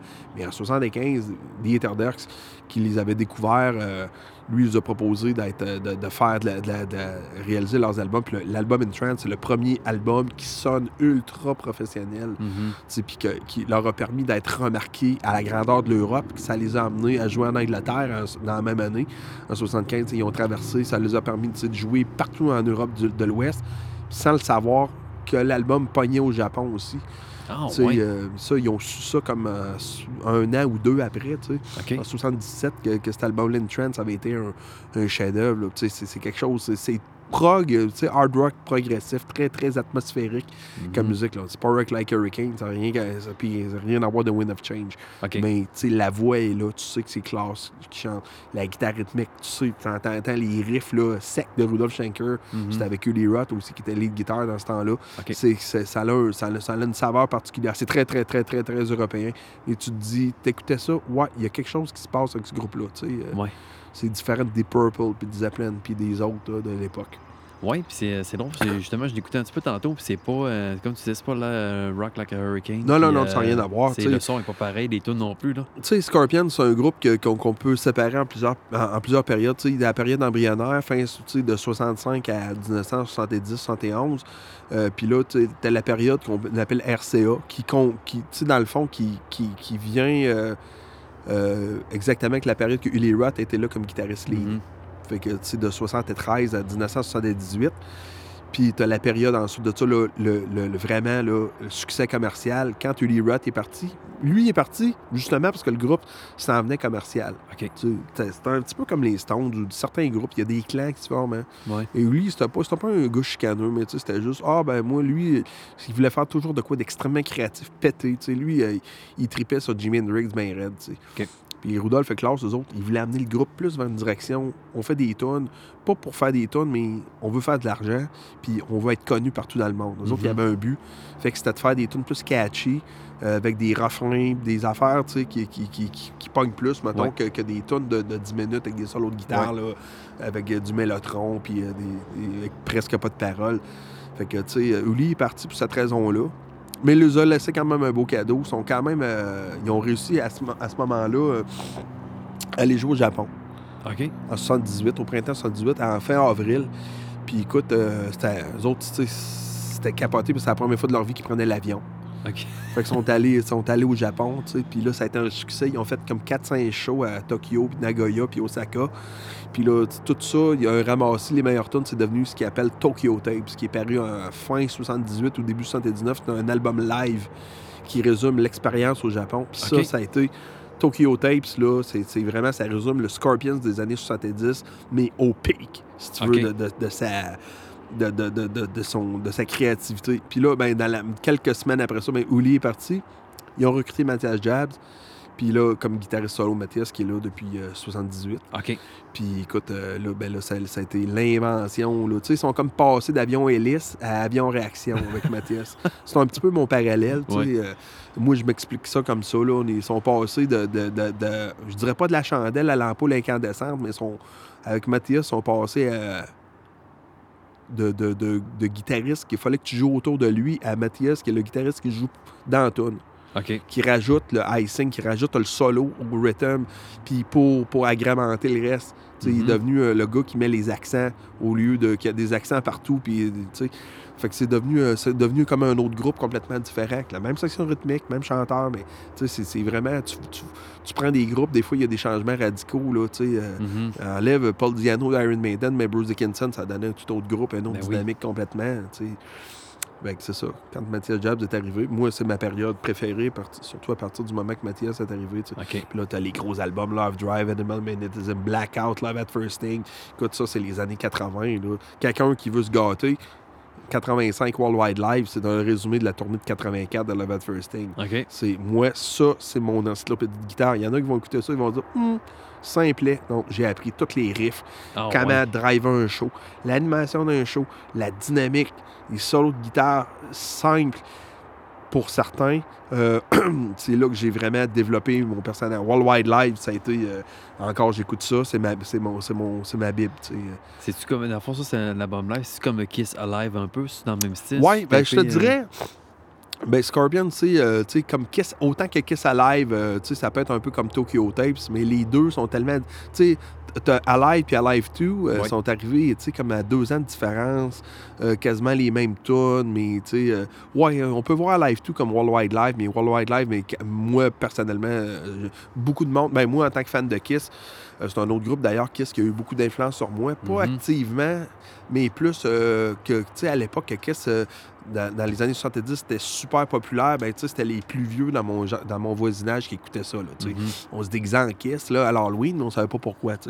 Mais c'était c'était vraiment une période fantastique parce qu'à la télévision, tu avais des spéciaux de Kiss, tu avais des bandes dessinées de Kiss, tu avais des dessins animés de Kiss, tu avais des boîtes à lunch de Kiss, tu avais des collants de Kiss dans, dans les boîtes de céréales, c'était Kiss partout. Ils tu ont, sais. ils ont pas- ils ont réfléchi à ça. Hein? Ben, Gene Simmons, tu sais, c'en a un autre personnage, euh, si tu veux qu'on qu'on saute du coq à l'âne encore. Gene Simmons, euh, les gens connaissent pas ce gars-là vraiment.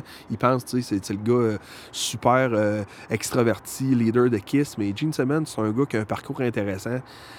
Euh, Gene, c'est un gars que ses parents, c'est des immigrants. euh, ben, pour une affaires, ses parents, euh, c'est des juifs de Mhm. Hongrie euh, qui ont été, euh, qui ont passé par les camps de concentration. Après la guerre, euh, la majorité des Juifs qui sont, qui, ont, qui sont restés en Europe, ceux qui ont subsisté, ont été déportés ou se sont en allés. Le seul endroit au monde qui était qui accueillait des Juifs, c'est-à-dire l'Israël. tu sais. Oui, oui. Fait qu'ils ont- sont allés fonder ce qu'on appelle les kibbutz, qui sont des fermes communautaires. La mère, fait que Gene, lui, il est né à Haïfa, en Israël. Sa mère était, ses parents étaient dans un kibbutz où sa mère seulement, son père est parti. Euh, il est né là, là, pas loin de Tel Aviv.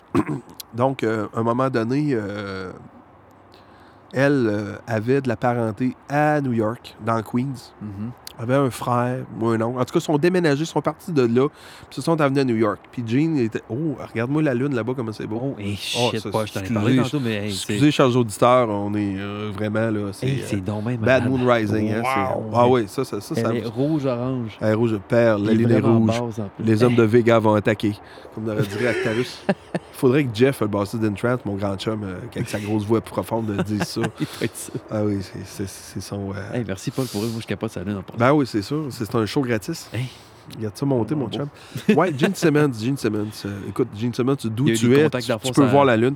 Ils sont allés, ils, étaient jeunes. Je crois qu'il avait 8 ou 9 ans. Ils parlaient seulement le yiddish, qui, était, qui est l'hébreu, si tu Oui. veux. Euh, puis, tu sais, à New York, euh, écoute, quand tu es un enfant, je pense qu'en parlant juste ça, tu, tu- dans les années euh, 50, euh, écoute, il était en 49, on est dans les années 50. Euh, il se débrouillait un peu comme ça, puis il a appris l'anglais un peu. Son oncle a montré à parler en anglais. Puis, euh, tu sais, Gene Simmons, l'affaire qu'il que, il allait à l'école juive, donc, euh, tu sais, pas besoin de parler en anglais. Son oncle travaillait dans un cinéma. Il changeait les bobines. De, il s'occupait de la projection. Puis là, Gene, il allait avec lui. Il avait 9-10 ans. Il transportait les grosses bobines. Puis c'était des dessins animés au cinéma. Fait que Gene Simmons, lui, il a, il a appris l'anglais. Puis il a appris la vie en voyant des films de Disney au cinéma en travaillant avec son oncle. C'est hot, ça. Fait que il y a eu un flash quand tu étais jeune. Moi, je veux travailler dans l'entertainment. Il y a moyen de faire de l'argent. Plus tard, bon, il était à l'école hébraïque. euh, il, il étudiait pour devenir professeur, même, lui, dans les années 60. Euh, écoute, euh, il était déjà ado, il voulait devenir sais, il était très religieux. Puis à un moment donné, euh, les Beatles passent à Ed Sullivan. Écoute, il y a le flash, en 64. Lui a à ce moment-là 15-16 ans. Euh, puis écoute, euh, il voit ça comme tous les ados, décident de devenir bassiste, mais en plus, ben, il continue d'étudier pour devenir prof. Puis finalement, là, dans les fins des années 60, euh, c'est ça, il joue dans plusieurs groupes différents. Puis, euh, tu sais, il a, il a décidé de, de se créer un parcours. euh, tu sais, il a appris l'anglais, puis il est devenu complètement américanisé. Puis lui, Mhm. il s'est jamais caché que, que tu sais, je veux faire de l'argent. Puis, euh, tu sais, il y a moyen de. l'en- L'entertainment, Kiss est devenu sa plateforme Mhm. tu sais, pour, pour ça. tu sais. Puis à quelque part, le monde dit Bon, Kiss, ça va-tu continuer Je pense que oui, ça va toujours continuer. Les autres sont prêts à s'engager du monde pour jouer à leur place. ça, c'est déjà fait aussi. C'est malade, c'est vrai. Fait que, tu sais, c'est un, un- gars que je respecte beaucoup, tu sais, mais c'est un gars qui, qui est toujours livré à marchandise. Ouais. C'est un gars qui s'est toujours battu contre l'alcool, la boisson. Lui, euh, écoute, euh, c'est un, gars, ce côté-là, qui est bien, bien clean. Là. Je- Ouais, je- écoute, t'avais Ace Frehley à côté. qui ben, tu sais, t'avais, les deux. T'avais. Ace puis Ace puis, euh, Peter Chris, qui étaient deux, deux, deux, deux party animals. Puis t'avais Paul puis Paul comme- puis Gene, qui étaient les deux gars plates là, dans la vie. Là, mais, tu sais, euh, écoute, regarde, ils ont amené Kiss ou ce que c'est. c'est Ben, un empire. euh, Exact. écoute, euh, 45 ans après, on en parle encore. Puis Ben le groupe roule à la planche. Tu sais, Ah oui, euh, c'est- il faut se mettre à la place euh, des, des, des rockstars comme Scorpions ou Ozzy ou, euh, ou Kiss. Des fois, ils ont annoncé des farewell tours. Je les comprends. Euh, faire cette vie-là, on dit ah, c'est facile, ils jouent de la guitare. faut que tu sois musicien pour savoir qu'après un show ou après euh, un spectacle ou après une tournée, t'es raqué. euh, Hey, voyons donc, surtout que tu te donnes à tous les jours. c'est ça, c'est des groupes qui roulent. Regarde, Scorpions, en 2010, au début 2010, ils ont annoncé que ce serait peut-être temps de tirer à révérence. Mhm. Puis ils pensaient pas que ça allait avoir cet effet-là, tu sais, de, de, de, de genre, euh, ça a pogné au bout, là, à partir de 2010, autant que, il, il- pas autant même qu'il aurait souhaité. Puis on est, on est euh, 9 ans après ça, puis écoute, là, euh, sont encore euh, des projets de continuer, tu sais. C'est Mhm. juste que, tu sais, c'est un train que tu pars, puis c'est dur à arrêter. Ben oui. Tu sais, il faut se mettre à leur place. Des fois, ils ont annoncé peut-être des farewell tours comme Kiss puis Ozzy. Ils étaient peut-être pas prêts, mais ils ont fait ça toute leur vie. Ouais. Ils sont, ils sont pas bien à pas faire ça. tu sais. Je pense Ben qu'ils oui. vont faire ça jusqu'à la fin des temps. Mais là, arrive que toute cette génération-là, là, vraiment est fatiguée. Là. Tu sais, On le voit, euh, les blessures viennent plus facilement. tu sais, euh. Ben, ça chante plus pareil non plus, là, je veux dire. Ah, euh, non, non, Écoute, j'ai pas vu Ozzy récemment. là, Ben, Ozzy, euh, garde, ça euh, doit- Ozzy, euh, bon. Ozzy, euh, en 2003, il y a eu un accident. Mais Ozzy, c'est pas conduire, on le sait. Il s'est planté en quatre roues sur son propre terrain. Il a versé puis s'est pété la clavicule. Ça, c'est en 2003. Il s'est fait visser l'épaule. Je savais pas. Au mois de mars ou février, cet hiver, il se lève en pleine nuit pour aller à la toilette. Il s'est enfargé dans ses pantoufles au bout de son lit. Il est tombé puis s'est rouvert la blessure. Arc. C'est ça Ah, qui est ouais. arrivé. Mais tu sais, c'est un incapable. Que, que veux-tu? Mais c'est Ozzy Osbourne, c'est un personnage, tu sais. Puis euh, écoute, euh, c'est une machine, tu sais. euh. mais c'est cette génération-là de musiciens, malheureusement, ils vont partir. Il y Ah, en a qu'on pensait indestructibles. On pensait que l'ami, Hey, Demi, ben oui. l'ami, tu sais. Puis là, tout d'un coup, il est parti, tu sais. Puis euh, moi, c'est loin parce que je te suis sur Facebook. Puis justement, c'est moi, tu m'apprends toujours les... la mort de quelqu'un. là. Ouais, mais Des- des- des, espèces d'éphémérides, ben, tu sais. euh, Que je connais pas aussi. là. C'est ça, il y en a des, des légendes. Tu sais, tu vas pas c'est des musiciens de studio. Ah, ça, le monde. euh, des fois, il y en a qui m'écrivent, il y en a d'autres fois, il y a de mes chums qui me dit Coudon, toi, tu fais-tu des chroniques de mort? Non. Non. Je souligne des gens qui. euh, qui ont été importants pour le développement, euh, des instruments. de- Des fois, ça amène des sujets de conversation. Ben oui. euh, J'aime pas quand les gens écrivent des affaires négatives. Tu gardes ça pour toi, euh, je veux dire, à un moment donné, il y a plusieurs années, je pense en 2016, j'avais souligné la mort de Mme Reagan, Nancy Reagan, qui était une personne. Mhm. Quelqu'un me dit Bon débarras. Mais j'ai écrit à, mon ami Qu'est-ce qu'elle t'a fait? Ouais. C'est une personne super gentille. Les Reagan, c'était des gens exceptionnels. Tu sais, je veux dire, euh, c'est pas. Moi, mais c'est une républicaine. So what? Ah, ça change pas grand-chose. il n'y a pas de couleur politique dans la bonté des gens. Tu sais, je veux dire, surtout pas. euh, tu sais, ça fait que, tu sais, euh, j'aime ça souligner ça, parce que c'est des gens qui, qui ont été là euh, tout le temps, tu sais, qui, Mhm. qui ont, ils ont marqué l'actualité, là, tu sais.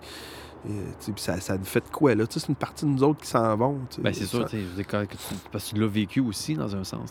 Exactement, c'était l'actualité des années 80, tu sais. On était, le monde ne savent pas, mais en 83, on était sur le bord d'un- hécatombe nucléaire, là. Ah oui, M. puis ça passe Reagan, proche, hein. M. Reagan qui, qui, qui, qui- est intervenu, puis que, tu sais, euh, il, a, il a réussi à, à- à désamorcer ça, cette crise-là, Mm-hmm. euh. Puis il y, a- il y a aussi l'histoire du, euh, voyons, un des commandants soviétiques là, qui, a- qui était euh, littéralement à un mot. Genre de, Ah, de- ouais, oui, d'envoyer, il y avait euh, le- ça fait pas longtemps, il est mort, là, il- ça passait dans, dans l'actualité. C'était débile, là. Ça, cette histoire-là, elle est Oui, complètement oui, folle. oui, oui, oui, oui. Gars, les années- ça se peut pas.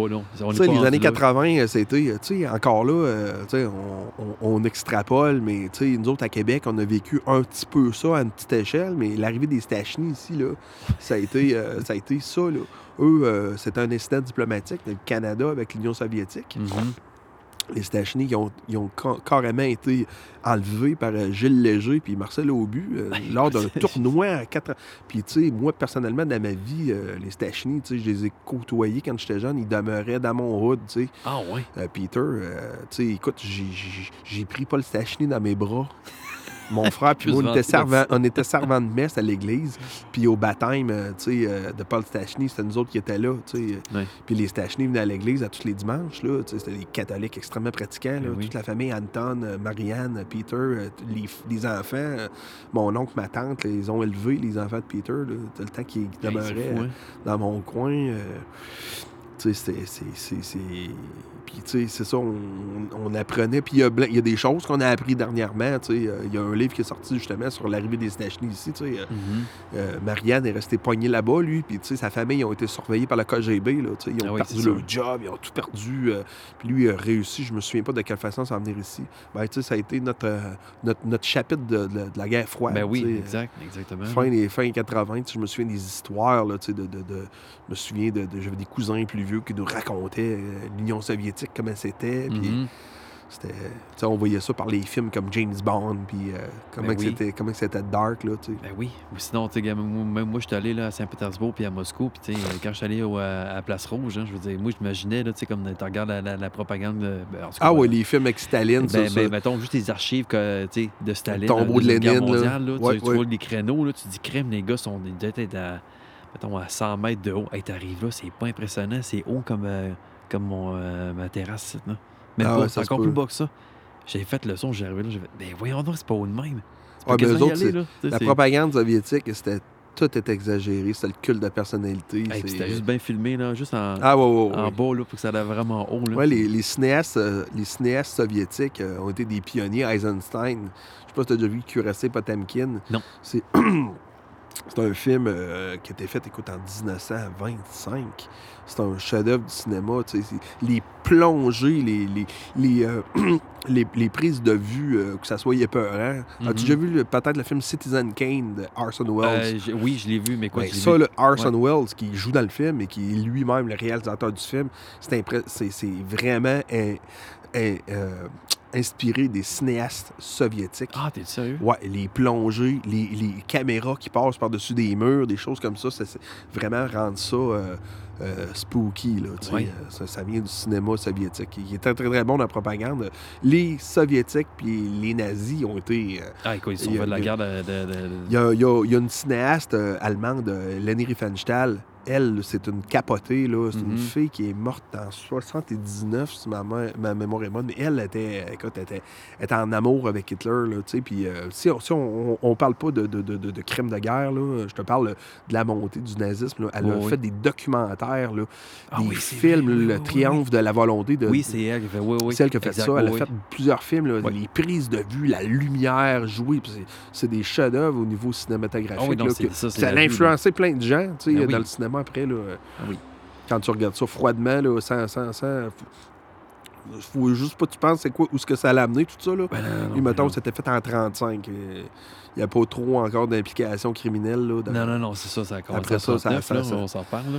Mais c'est l'autre, je dire, euh, moi, ça, avec la job que j'ai, je peux... euh, j'écoute beaucoup de livres audio, faut vraiment que... Ah oui, Ça me tente pas de me, ra- me ramener le cerveau, là. J'ai écouté, euh, justement, un livre audio sur euh, Stalingrad. Ah oui, oui. ben ouais, c'est quoi? C'est deux, deux chapitres de 6 heures, puis un autre de 3. En tout cas, regarde, ça m'a duré toute la semaine. C'est malade, les détails. Là. Ah oui, Stalingrad, c'est... C'est, c'est, c'est, tu sais, c'est le bourbier, euh, c'est le bourbier dans lequel les Allemands se sont, se sont enfoncés. Dans le fond, euh, avec l'hiver, mais là, tu avais les SS contre l'armée allemande normale, Ouais. qui se sont bouffés. C'est, vraiment les loups qui mangeaient les louveteaux. Mhm. c'était, euh, terrible. Ils ont envoyé des, des jeunes sur le front. Le front de l'Est, c'était terrible. Ah, Euh, ça a été, ça a été le- cœur, hein. les gens, les gens euh, ont pas d'idée euh, comment est-ce que les. euh, Ben, tu sais, ils ont couru après, là, mais le, le, le, le- mensonge de, de, de, de Hitler puis des nazis, euh, de. d'avoir enrôlé des millions de jeunes, de soldats euh, dans, dans, dans, dans, dans le nationalisme euh, aveuglément comme ça. Ben euh, c'est terrible. Puis comment est-ce que les populations civiles en Allemagne, ben, toutes les civils là, de l'Europe euh, ont souffert. Oui. C'est, ça, c'est, une affaire qu'on parle pas beaucoup. Là. Toujours les, les, les, les, les vainqueurs qui ont raison. Mhm. Mais les, les civils en Allemagne ont extrêmement euh, souffert. J'ai, j'ai regardé beaucoup de. Dernièrement, il y a beaucoup de documentaires. euh, sur, il y a une chaîne de télévision que je regarde, une des rares chaînes, là, c'est, ben, des fois, je, sur Smithsonian, sur le, sur le Ouais, câble, ouais. ou bien euh, American Heroes Channel. Ok, qui est un ouais. poste. Euh, ceux qui ont Bell, c'est 1631, petite Ok. pub comme ça. C'est c'est- c'est- c'est un, c'est un poste qui passe beaucoup de documentaires. C'est- C'est très euh, récurrent, ça revient toujours. euh, des documentaires, pas qui glorifient, euh, mais, mais qui montrent, euh, comme mon père a toujours dit, une maudite chance qu'elle se le fini la guerre. Eh, oui. Parce que les Allemands, ben, les nazis, mettons, là, étaient très en avance sur beaucoup de choses.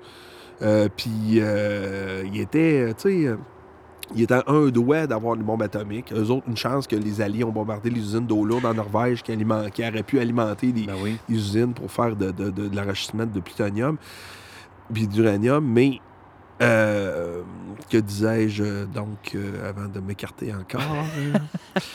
euh, c'est des documentaires, c'est toutes des, des Oui, c'est certain, séries ouais. sur les autoroutes, des séries sur la propagande, des séries sur la, Oui. la signature visuelle, le rouge, le noir et le blanc, là, la façon que, que c'est traité. Il y a des génies du, du visuel. là. Tu regardes là, une Svastika qui est anglais à 45 degrés, là, tu peux pas. Tu comprends ce signe-là, la force que ça avait, c'est épeurant. C'est simplement une croix. Euh, puis tu comprends le- le- les gens euh, qui sont embarqués dans ça, puis que pour eux, c'était un but d'avoir ça sur eux. C'est un, insigne qui se mettait partout. Ça se mettait sur l'argent, sur les pièces de monnaie. Ça se mettait sur une locomotive. Ça se mettait sur un avion, sur un- le bras de quelqu'un. Ça se mettait partout de façon capoté, facile. hein. C'est un monogramme. C'est un symbole, je dirais pas corporatif, là, mais c'est un, symbole extrêmement puissant. Puis je pense que c'est un symbole qui autrefois avait, avait euh, un, un pouvoir, euh, un pouvoir mystique. Ben oui, Ben oui. crime, il y a des millions d'Allemands qui sont embarqués dans ce symbole-là. euh, euh, c'est incroyable, là, tu sais. Euh, puis, ben, c'est ça, dans la série, dans les séries de documentaires, il y a, y y y un film, c'est en deux épisodes, c'est les Français qui ont fait ça. Puis là, ben là, c'est la version en anglais que j'ai écoutée, ça s'appelle After Hitler. OK. C'est parce que la guerre, on pense que le 8 mai 1945, euh, bon, l'armistice euh, a été signé, puis la guerre a fini là. Ah, non, il y a eu des combats, ça a continué. Ensuite de ça, qu'est-ce que tu fais avec tous les soldats qui sont, sont partout? Tu as des camps de concentration qui sont remplis de victimes et Oui. de survivants. Parce que, tu sais, ça, c'est une affaire. Les soldats, nos soldats canadiens, américains et les soviétiques, quand ils sont arrivés, ont découvert ça. là. Tu sais, pour nous, c'est oui, il y avait ça, mais ils sont arrivés devant ces gens-là. C'est les quelques survivants des, des- des- de tous ceux qui sont morts, de tous les déportés, des gens de, partout. là. Tu as l'Europe qui est virée à l'envers. Puis là, là, tout d'un coup, là, tu as Berlin, puis les grosses villes d'Allemagne. Tu as des civils qui sont là, qui ont rien, ils n'ont pas à manger. C'est la prostitution, de la pauvreté, du crime, ben, un peu partout.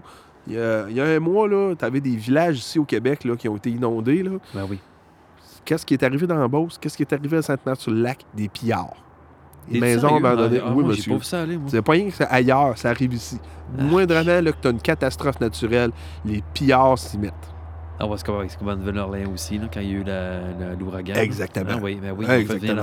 mais t'as pas besoin d'aller dans des milieux pauvres comme à Nouvelle-Orléans. Ah, tu sais. oui. Euh, t'as juste ça qu'on est supposé être supposément plus civilisé que les autres, Ah. puis donc gentils, mais des pillards. Dans la Beauce, Ah, oui.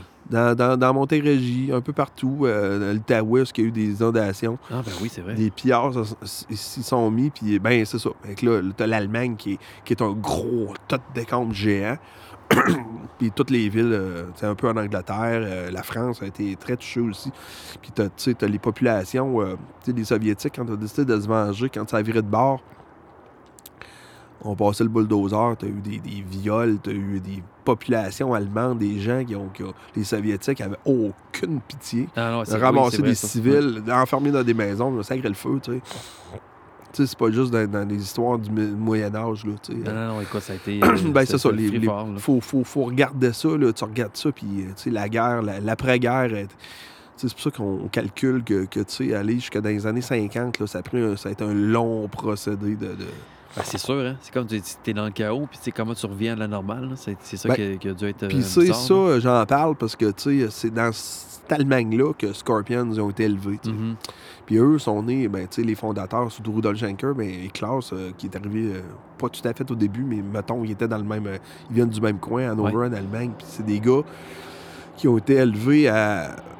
Ils sont nés juste en 48, tu sais, dans la- l'Allemagne de l'Ouest. Ben oui. Ah, ouais. Même à quelque part, quand ils sont nés, il n'y avait même pas d'Allemagne. Puis l'Allemagne de l'Ouest a commencé en 49. tu sais. Oui.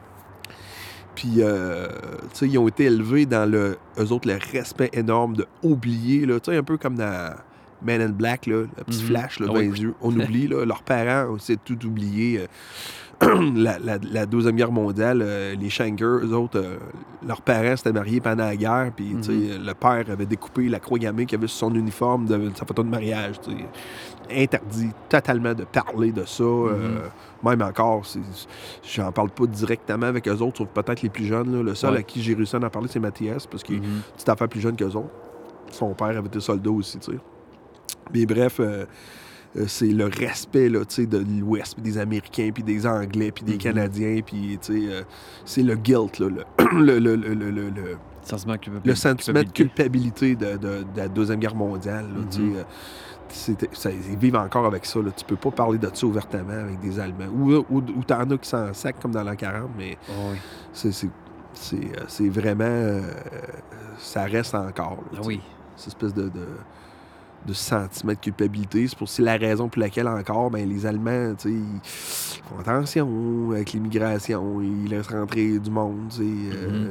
ils, ont- ils ont- ils sont mal placés pour faire la, la- pour faire la, faire la- la leçon. Hein? faire la leçon aux Ouais, autres. Là, Ouais, clair. euh, à quelque part, euh, c'est, on, comprend ça. tu sais, Mais, Ben oui. La moto est forte. mais ça fait pas longtemps. Oui, c'est sûrement un, un racer. Oui. 750 cc, Honda. euh, je sais pas quelle année. je comprends. Une Triumph. c'est ta euh, force aussi la moto, hein, Paul? Non? j'ai déjà été quand j'étais petit cul, euh, au début des années 80, là, je connaissais bien ça, les motos. Mais écoute, ça, Ça a bien changé. euh. j'ai toujours bien aimé. euh, moi, euh, mon héros de moto dans- quand, quand j'étais jeune, c'est Evil Knievel. Et Je connais fuck all là-dessus. Ah, Evil Knievel, écoute, euh, quand, quand je pense à lui, il y a des bleus qui me ressortent un peu partout. C'était la mode. Dans les années 70, là, tu sais, c'était. Evil Knievel qui jumpait par-dessus des autobus, puis euh, s'est pété les os, euh, je sais pas combien de fois. sais. Caroline, C'est un symbole, là, tu sais. Ça Euh, dans notre jeunesse, là, on, le, on le voyait à TV, là, puis euh, c'était une période fantastique. Ça se va faire des recherches. euh, Evil quand- Knievel. Ah, ouais. C'était pas un gars douette, douette, douette, mais il, il avait pas peur. Ah, ouais, c'était c'était un bad boy. Ah, écoute, il était spécial. C'est un- c'est quelqu'un de très spécial. Ah, Seigneur. Hey, excuse-moi pas, j'étais comme un peu coupé dans, dans la parenthèse de, de, de, de, Ma vie, Guerre ma, mondiale, ma écoute, vie, ça, ma vie est un, est un- un gros tas de parenthèses. T'as pas vu en arrière de la maison chez nous, là, j'ai un gros dépôt de parenthèses. Euh, Là, au bord de la piscine, là, c'est plein de parenthèses. Il y en a à côté de la maison. Ma femme, elle sert, je les ramasse. C'est plein de parenthèses. Il y en a des parenthèses. Ah, c'est ridicule. Puis c'est plein. C'est Ouais, des belles ça.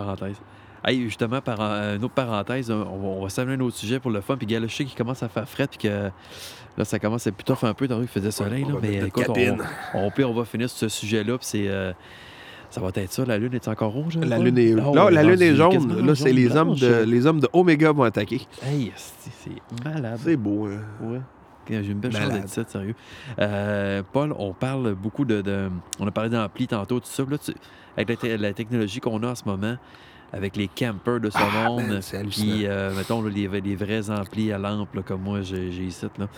C'est quoi ton point de vue là-dessus? Je sais qu'on pourrait en parler pendant Mon trois point de heures vue, temps, euh, mais- c'est- drôle. Ben, tu sais, parce que, écoute, on peut remonter, euh, tu sais, dans les années 60, euh, l'idée, tu sais, les lampes, ça fait quand même longtemps qu'on se fait promettre que ça va être remplacé. Tu sais, c'est une technologie qui, qui, qui est arrivée en 1905, les lampes. Puis, tu sais, ça l'a toujours quand même livré la marchandise. C'est quelque chose de, de fragile, qui a besoin d'un gros supply pour chauffer les lampes. Ben, le problème, c'est ce qu'on appelle les filaments. Oui. Alors, euh, tu sais, puis c'est quelque chose de fragile, mais qui a, qui a un son très, très particulier, très plaisant. Dans les années 60, euh, Fender, euh, Baldwin, plein de compagnies ont fait des. ont essayé de, de mettre en marché des premiers amplis à transistor, parce que le transistor avait été inventé en 1947. Puis là, écoute, c'était la révolution des télécommunications, miniaturiser les radios. Hey, oublie pas une affaire. Des chars, des avions, tout était à Mhm. lampe, là. Même toi, le, le- le- le- poids supplémentaire. Ça? Ah, tout était à tube. Les gars, là, Ah, ça se promenait sur des, dans l'armée, euh, sur les champs de bataille avec des, avec des radios dans le dos. C'était à lampe. Avec les batteries. Hey, ça devait Sérieux, être chaud là? ça? Ben, c'est pas que ça chauffait, c'est que c'était lourd. Ouais. Tout ben est oui. les transfos, puis toutes les pièces étaient grosses. Là. Les ra- Dans ce temps-là, un, un, un- un CB, ben, c'était gros comme une petite tête d'ampli, parce que, tu sais, à quelque part, il n'y avait pas de différence entre un radio et un, un petit ampli de guitare, tu sais. Mhm. Euh, bon, euh, c'était un transfo d'alimentation, un transfo d'output, des lampes de préamble, des lampes d'output rectificatrices, des potes, des switches. Tu sais, à quelque part, un radio, c'est un amplificateur, tu sais. Ouais. Ça fait que... Imagine-toi, le- le- les, les laboratoires Bell en 47 qui ont développé les premiers transistors. My God! Imagine-toi, là, la, la- la révélation, bien utiliser ça, tu sais. Écoute, tout de suite, à la fin, euh, que- ça a pris une dizaine d'années, Sony, euh, même un peu moins que ça, ont mis en, ont mis en, en marché le fameux radiotransistor. Écoute, ça a été... euh, Excuse-moi. C'est une révélation, le transistor, les- le génie japonais, tu sais. Mhm. Puis, tu sais, dans les années 60, bon, comme je te disais, plusieurs ont tenté de fabriquer des amplis à transistors de guitare, mais ça n'a pas été des succès. C'était très fragile. Encore, on était bon pour toutes les années 70 avec des bons amplis à tube. Mhm. Ça a pris du temps.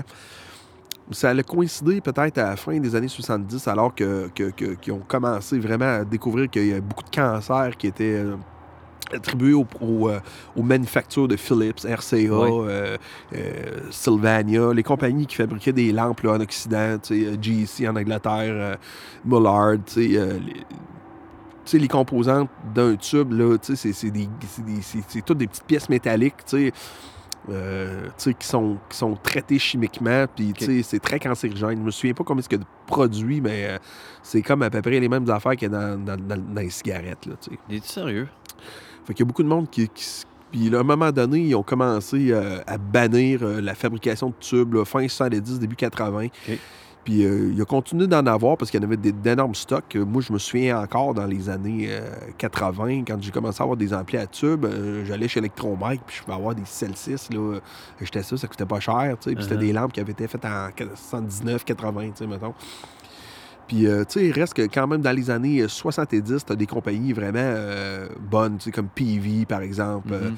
euh, qui ont développé vraiment les amplis à transistors. Je te dis pas que ça sonnait super bien, mais c'est devenu très bon. OK. Tu sais, il y a eu, as eu des, des grosses modes d'a- d'amplificateurs hybrides. On parlait de Leonard Skinner tantôt, qui ont été, des, eux autres, des pionniers d'utilisation d'amplis hybrides. Il y avait les fameux Mace.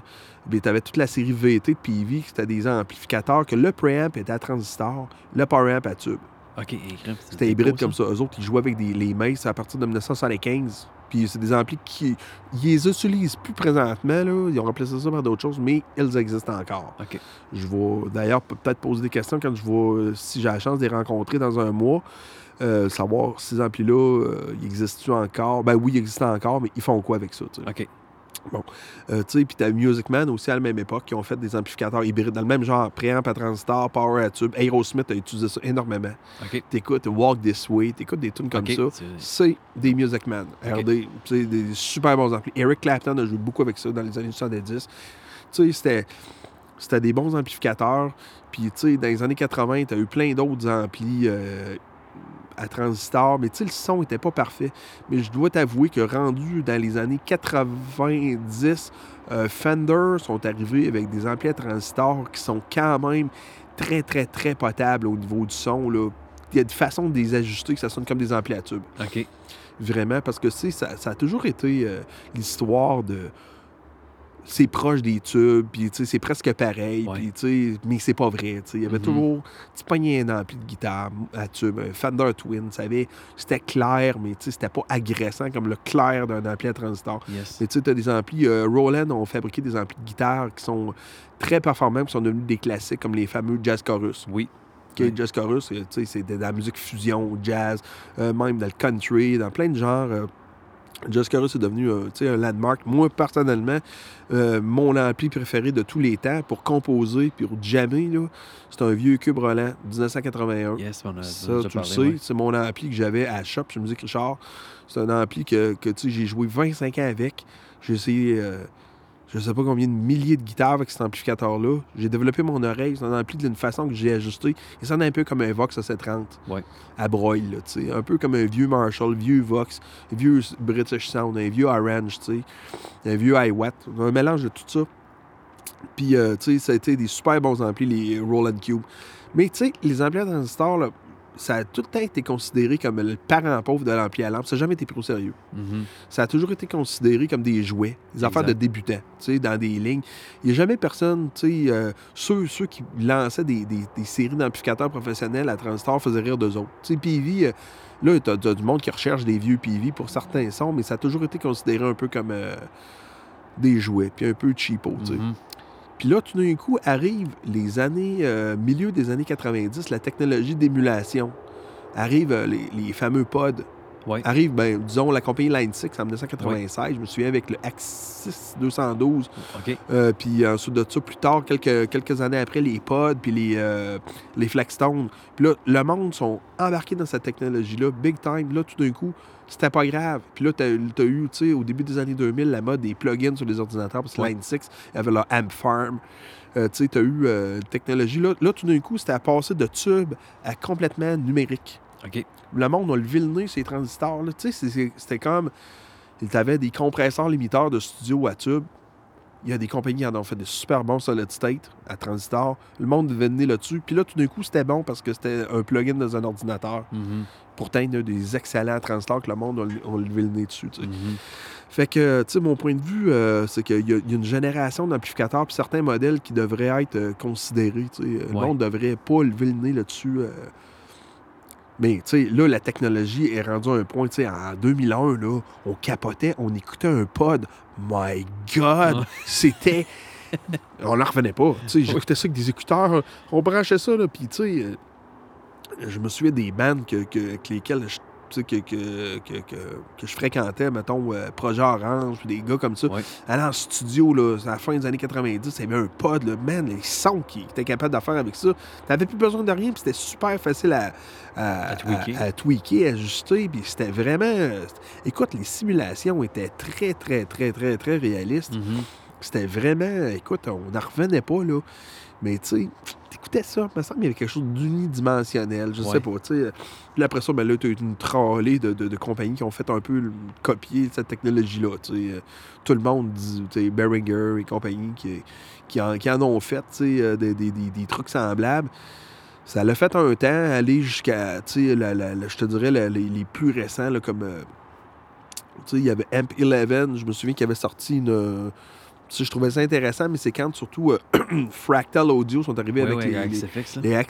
Ouais, ça, ça... Moi, personnellement, c'est pas des trucs que j'ai vraiment essayé. J'ai pas eu la chance d'essayer Yes. ça. Mais j'ai entendu beaucoup de guitaristes jouer avec ça. Franchement, c'est très hot. Ben oui. Puis, euh, tu sais, euh, pour avoir eu la chance dans les dernières années de travailler sur beaucoup de shows, Oui. que les musiciens ont des, ont des campers, écoute, tu peux pas faire autrement. Tu peux pas dire, oh, moi, je suis juste un vrai ampli. Ah non, non, c'est pas vrai, excuse. là. J'ai entendu ça, là. Tu, tu le cherches, le 3000$ pour l'avoir, la machine. Ouais. C'est trop hot. Ah oui. Écoute, T'as les euh, campers, puis les- le camper est vraiment. Puis t'as ceux aussi, euh, Line 6, euh, avec les Helix, qui sont vraiment. euh, Oui, ça, c'est... ça puis- bien, à Ils viennent d'en sortir un, là, justement, là, euh, des, des nouveaux, là, des nouveaux petits modèles. C'est gros comme une pédale. là, Ouais, ouais, ouais, euh, Écoute, euh, je peux pas, je peux pas, Ils ont, tout- ils ont, peu, ils ont toutes leurs saveurs, là. Ouais. Écoute, euh, j'ai la chance de. pas d'en essayer, comme je te dis, d'en entendre, puis de me laisser charmer par euh, des musiciens là, qui ont ça. Là, euh, tu peux pas faire autrement qu'être ébloui. tu sais. Ouais. Euh, c'est, c'est, c'est- ça va être quoi la prochaine étape? Ben écoute, je je sais pas, là. Moi, on dirait que le. le- pas le, le, le problème que moi, j'ai- que, que- que je me crée dans ma tête, c'est de savoir. Mettons, tu, tu, tu dis, bon, ben, en studio, je vais prendre le vrai stuff, mais en, en tournée, là, c'est rendu là. Moi, je pense, dans la gare, c'est quand tu. C'est pas tout le monde qui a une vanne pour transporter du stock, là. Ah, mais c'est sûr. Tu avoir un camper, là. Écoute, c'est. euh, Moi, j'ai eu une Friedman Pink Taco, c'est gros comme une boîte à lunch. C'était un charme de traîner ça, là. Ah, ouais, oui, c'est que ça, c'est un 4-12, là. Ça sonnait, là. Je me, Ouais. je me mettais à deux. C'était. Tu sais, à quelque part, euh, je pense que quand tu es un band qui, qui va faire de la tournée, euh, soit de un, soit que tu un camper, ou soit que, que tu t'essayes plein d'affaires, puis tu te montes un petit setup de pédale, je pense, puis tu t'essayes ça avec plein de sortes d'amplis, puis en mettant plein d'affaires. Tu sais, moi, je le vois dans, dans les demandes de, de- de- de- les riders des groupes, là, tu sais, Ouais. des affaires qu'ils ont demandé, puis tu sais, des affaires là, les plus génériques possibles, là, c'est là que tu t'essayes de pas spécifier un modèle particulier, là. euh, Ouais. euh, mais là, maintenant, ben, on a parlé plus tôt, tantôt, à Hard On, euh, les, les petits Power Amp Class D, Ouais. les bands, ils arrivent avec ça, des pédales euh, Euh, puis des petits mini préampes avec un ampli classe D, puis euh, directement, euh, ils demandent des cabinets, fil de caisse, that's it, that's all. Ben oui, ben mettons, si ça te dérange pas, tu peux-tu partager ce que tu as vu euh, en fin de semaine passée? Ben, tu sais, j'étais sur New Bridge, de euh, sur le. Red Bridge, euh, Red Bridge Fest, euh, tu sais, euh, guitar tech, backliner, chauffeur de truck, euh, Name it. name it, euh, avec, euh, avec, les, avec les, les, les groupes euh, Ten Football, puis euh, surtout Face to Face, que, Ouais. que ça faisait des belles retrouvailles. là. après, euh, c'est pas des gars que j'avais déjà rencontrés, mais je les connaissais de nom. Et Ouais. puis, euh, écoute, euh, on était une génération en arrière. Là. Ouais. Euh, puis maintenant, ben, c'est c'est des gars qui simplement demandent des cabinets. un arrive avec un camper, l'autre un petit pedalboard avec un petit power amp, puis c'est that's, it, that's all. Puis là, ben, on avait plusieurs groupes intéressants, comme par exemple Ignite. Ouais. Les gars, ils arrivent avec des petits orange, Tiny Terror. 412, man, ça sonnait, là. Ben oui. Méchant, là. C'était terrifiant. Un fil, une guitare ou quelques pédales, puis c'est... euh, Ça finit là. ben, tu sais, c'est ça, tu sais, puis euh, je pense que c'était le, le minimum de... Une fois mélangés ensemble, là, euh, les, les sons de guitare, ça sonne tellement bien, tu sais. Bon, il y en a qui vont dire c'est du punk, euh, je m'excuse, il y a des textures là-dedans que j'ai entendu que ça m'a fait réfléchir. Ben oui, mais justement, on parlait, on, on- quand, quand, quand tu m'as parlé de ça, pour, dans le fond, quand je t'ai invité pour, euh, pour le podcast, on a, on a jasé de Scott Shiflett. le- Ah oui, le oui, bassiste oui, de Scott. Face to Face, c'est un. C'est pas juste du punk là, qui joue. Là. Il Ah, c'est n'importe quoi. Ce gars-là, il est plaisant à regarder. En plus d'être Ah un, super une super personne, Ouais. euh, vraiment cool. Euh, Scott, euh, écoute, il, a, il a redonné vie à beaucoup de tonnes de face-to-face, mais tu sais, je le regardais jouer, je l'écoutais, tu sais, il pense, il la baisse, pas de pitié. Puis tu sais, vu que c'est un guitariste avant toute chose, Scott, il pense comme un... C'est un guitariste qui pense comme un bassiste, qu'est-ce qu'il devrait faire. Mhm. Fait que là, tu sais, il, comme, euh, il met vraiment. euh, il donne de la vie aux tunes qui sont juste. C'est un mur d'overdrive, puis lui, il fait la mélodie, tu sais. Ah, C'est comme Steve Harris, euh, un peu. même genre que Steve Harris, un peu, mais tu sais, qui a un pic, mais qui est guitare rythmique en même temps. C'est un mélange, je te dirais, un bon mélange entre Lemmy puis Steve Harris, puis. John Entwistle. Si, si tu veux résumer ça un peu, là, Mhm. euh, c'est vraiment très, extrêmement mélodique, puis euh, les contrepoints, euh, tu sais, euh, ça, donne de, ça donne de la vie. à un, un- un- il, il va, il va développer un accord en, en, en- en pièces détachées, puis tu sais, Ouais. ça, ça, ça, ça fait changer le mot de la tune complètement, là. Ouais, ah non, écoute, euh, c'est, c'est- c'est apparu quand il est embarqué, lui. euh, il est embarqué avec euh, le, le, le self-title là, dans, dans Face to Face. là. Déjà que la bass c'était quand même assez cool avant, oui, là, oui, avec oui, Matt oui. Riddle de, de No. Use for a Name. là. Et quand lui est embarqué, ça a fait Ah ouais, oui. Holy lui, shit. lui, Puis l'album live, là, je sais pas si t'as déjà entendu. Là. Non. Je l'ai sur mon comptoir. Là, en bas, personnellement, je suis en train de, de faire un tour, une, tourne- une, une- une- une rotation de, Ouais. de, de- de- de la musique que j'ai entendue. euh. Tu sais, des fois, c'est en travaillant avec des artistes comme ça, tu les découvres. euh, redécouvres, hein? Moi, euh, je veux te dire, surtout Festival d'été ou euh, à voler macadam, euh, euh, des fois, il y a des groupes, à peine connu, puis on fait des rencontres euh, vraiment fantastiques. Tu sais, Tu sais, un groupe que je connaissais juste de nom, Mute, Oui, euh, ben on a parlé, tu sais, Ben écoute, oui. euh, Tienne, le batteur, euh, je, je le connaissais comme ça, comme photographe, mais je pensais pas que c'est un, batteur comme ça, les guitaristes, euh, c'est pas des gars extrêmement euh, communicatifs, là, mais tabarnouche que ça sonne, tu sais. euh, Ah oui. le bassiste, euh, JP, une machine, tu sais. C'est, les, les tunes sont vraiment bonnes. là, sont rodés au quart de tour, ces gars-là. C'est incroyable. C'est un groupe que je connaissais plus ou moins, là, puis euh, juste de nom de même. Mais tu sais, euh, je suis plus actif au niveau de, de- de la technique de spectacle depuis trois ans. Là. Ouais. Je suis plus. euh, Je suis sorti de mon sol, mettons. Là. Ça m'a permis d'être, de, de- de redécouvrir le monde là, euh, euh, sous un autre angle là, à Québec. Là, je trouvais Ah que se passait pas grand-chose. J'étais limité dans ma tête au festival d'été. Mais euh, puis au festival d'été, écoute, le monde parle d'un gros nom, mais souvent les, les, les, gros noms, on les connaît.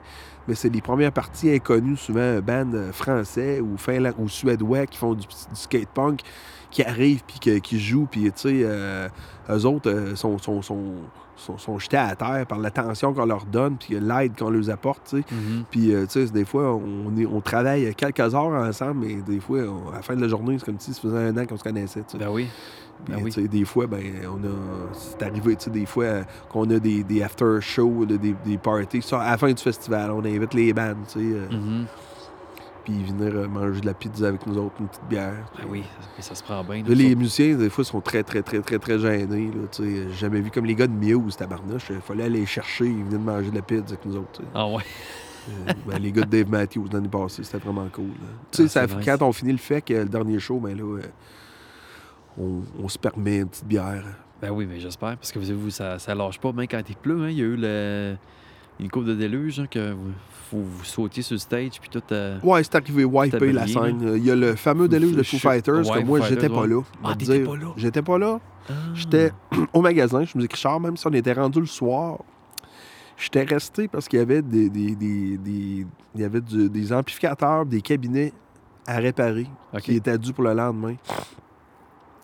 Puis j'étais resté, moi, euh, avec euh, Rénal, qui s'occupait de la location, puis les, les runners du festival d'été allaient venir plus tard dans la soirée. Puis là, OK. est arrivé le méga déluge. Ça s'est tout passé pendant que j'étais au magasin. Je me souviens, j'étais en train de recoller un speaker dans un cabinet de bass Gallian Kruger. T'étais-tu qui dans le cadre de musique Richard J'étais dans la cave, de musique Richard. rien, t'as rien entendu. J'ai rien vu. Après ça, je me suis en allé chez nous parce que ma famille, ma femme, ma fille, mon, mes- mon gars plus vieux qui était venu de Toronto, était supposé aller voir le show. Finalement, ils ont décidé de ne pas y aller. Puis ils ont bien fait parce que ça serait fait avoir. Moi, je travaillais le lendemain, par exemple, euh, au festival d'été. Ah, euh, sur euh, c'était un tout autre univers c'était Ouais. Iggy Azalea avec Porter Robinson et je me souviens plus qui d'autre de, de Mhm. DJ avec des tables de DJ là, mais c'est toutes des expériences différentes là. Ouais. Mais c'était, c'était. On a wipé, on est arrivé, puis là, c'était sécher la scène parce que ça avait été le déluge solide. Hey. Les gens, ils ont pas de. Ils disent, ah, c'était juste de la pluie. Écoute, on avait une de nos amies euh, qui travaille, qui était opératrice de Follow Spot, puis elle s'est fait snapper, je pense. Sauf elle a reçu quelque chose, une branche ou euh, dans des tours de follow. Fait que, tu sais, c'est là que, que, ça devient dangereux. Là. Ah oui, c'est. Ah oui, les, scènes, euh, les scènes, euh, c'était des énormes parachutes. On sait qu'il est arrivé des accidents graves un peu partout en Amérique du Nord puis en Mhm. Europe dans les dernières années, puis euh, c'est pas drôle, tu sais. Mais il n'est pas juste ça. Il, a- ben, pas juste ça, je veux dire. Pour, pour compléter, tu sais, il y a- l'électricité aussi. Là. Ah, l'électricité. L'électricité, ça- les éclairs. euh, écoute, le stage du festival d'été, euh, c'est une des plus grosses scènes au monde. tu sais. Mhm. C'est- vraiment géant là, comme, comme scène. C'est gros comme un porte-avions. tu sais, Puis, euh, écoute, tu peux pas prendre de risques. La scène est tellement grosse, je pense pas qu'il peut s'arriver quelque chose, mais euh, Mhm. euh, la pluie, euh, on est béni. Les orages arrivent tous de l'ouest pour la majorité du temps. Fait que la Ouais. scène, euh, c'est plus autour, en arrière. C'est là que ça se passe. claque, là, ouais. Mais tu sais, le public, puis tu sais, je veux dire, tu Ouais. faut pas te mettre personne en danger. Là. Non, non, vraiment pas. Puis, hey, moi, j'étais là, justement. J'étais allé. euh, j'étais là sur- à ce show-là. J'ai fini en bobette sur la rue. euh, Ben, écoute, sur René Lévesque. c'est une façon de voir les choses. Ben oui, moi, regarde, moi, ça m'arrive juste chez nous, mais t'as le droit. Ah, mais pour vrai, j'étais tellement détrempé, c'était ridicule. Là. Puis euh, j'étais retourné voir le show justement là, euh, quand ils sont revenus. Là. Ah, mais t'as presque fait mon rêve récurrent que j'ai depuis, euh, depuis des années, que je suis Puis, euh, tenu, j'étais en ville, puis j'ai un examen de maths.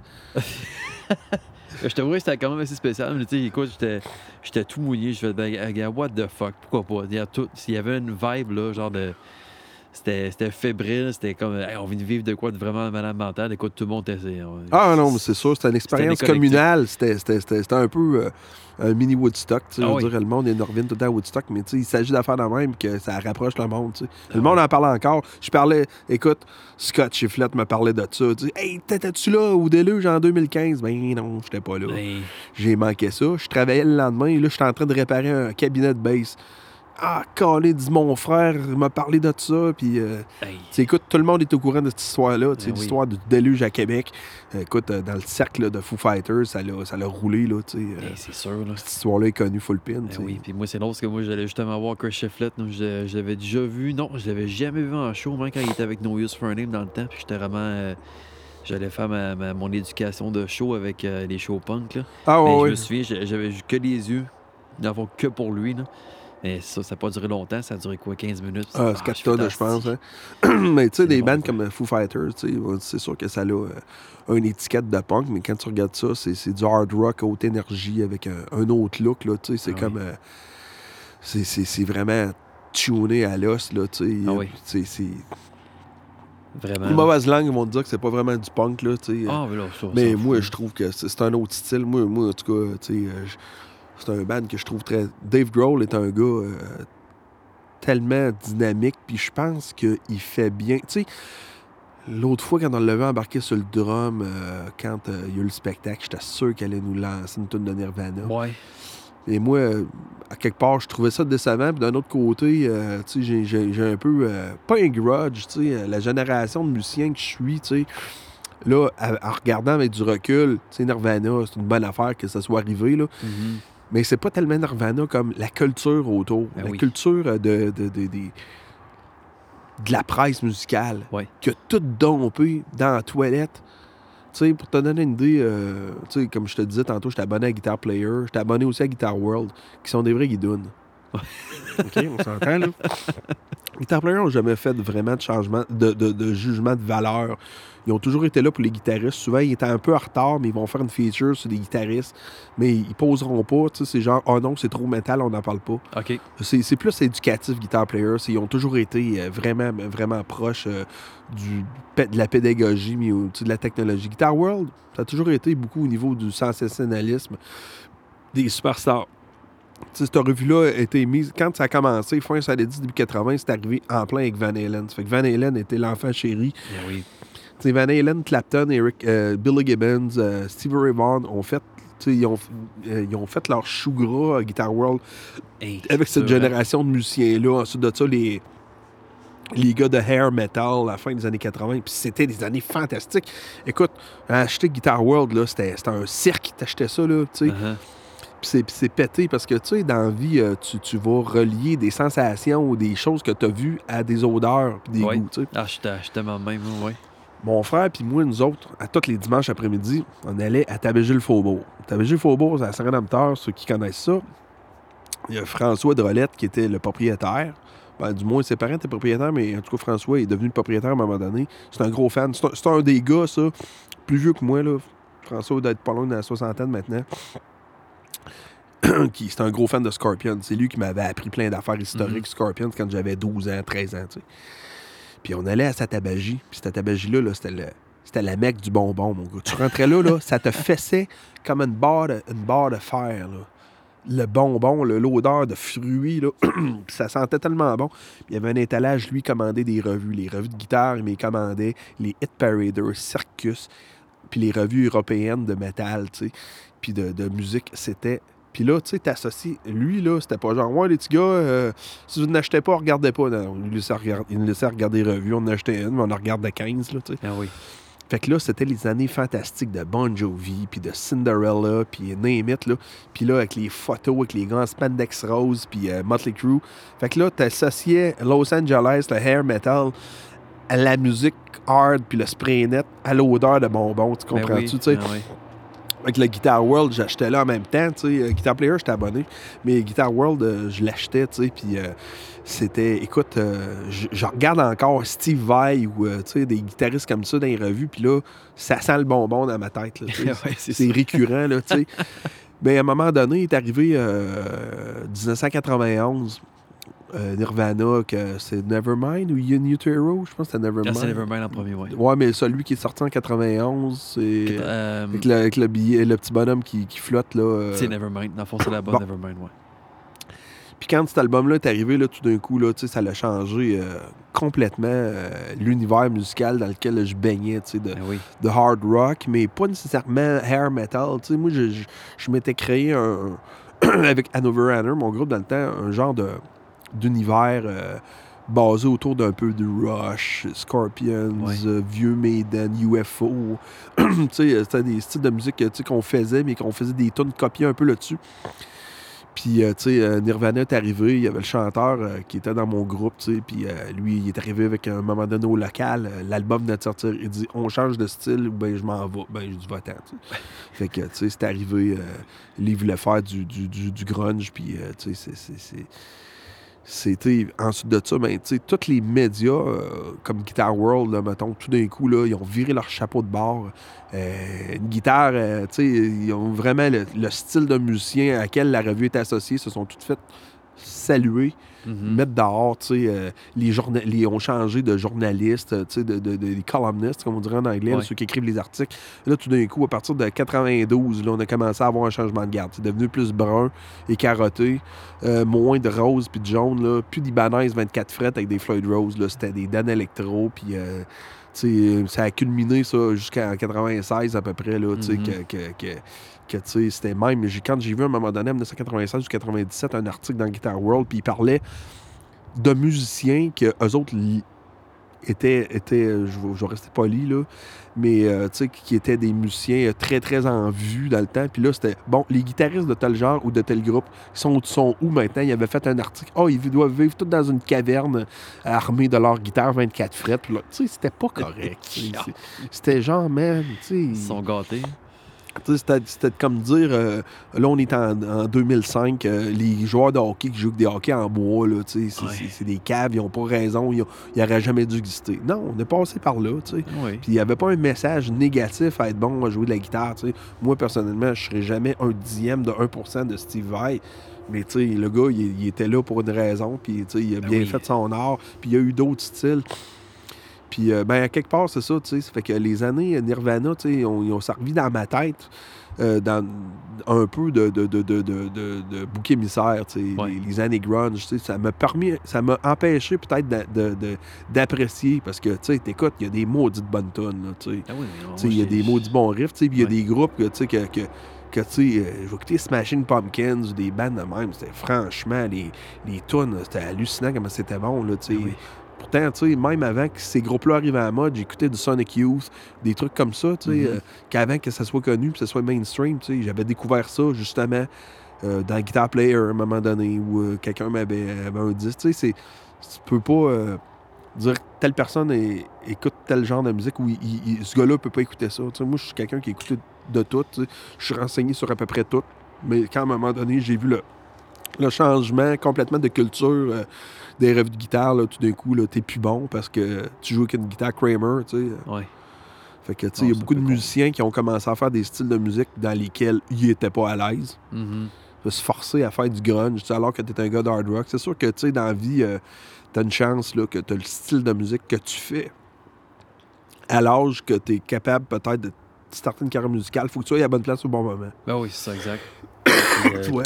Puis le grunge, ça a été vraiment. euh, écoute, ça a été le bon moment. Là. Puis justement, la vague punk aussi, ça a été. euh, écoute, ça, ça a déboulé. Là. Ça, Ben, ça a ça. ouvert les portes là, à NoFX puis euh, Barry Legend. Ça, ça a Ouais, puis il y a du monde pour tout, à quelque part, pour, tout- pour tous les genres. c'est juste qu'à un moment donné, c'est plus bon, fait que tout le monde, faut qu'il écoute la même affaire. Là. Ça, ça vient redondant un peu, par exemple. Là. surtout dans une ville comme Québec, qui est pas. euh, surtout ici, qui n'a pas tant de population, mais là, tous les groupes que je connaissais se sont mis à virer dans le même genre, puis ils faisaient plus la musique qu'ils qui, qui, qu'ils aimaient faire. tu sais. Ouais.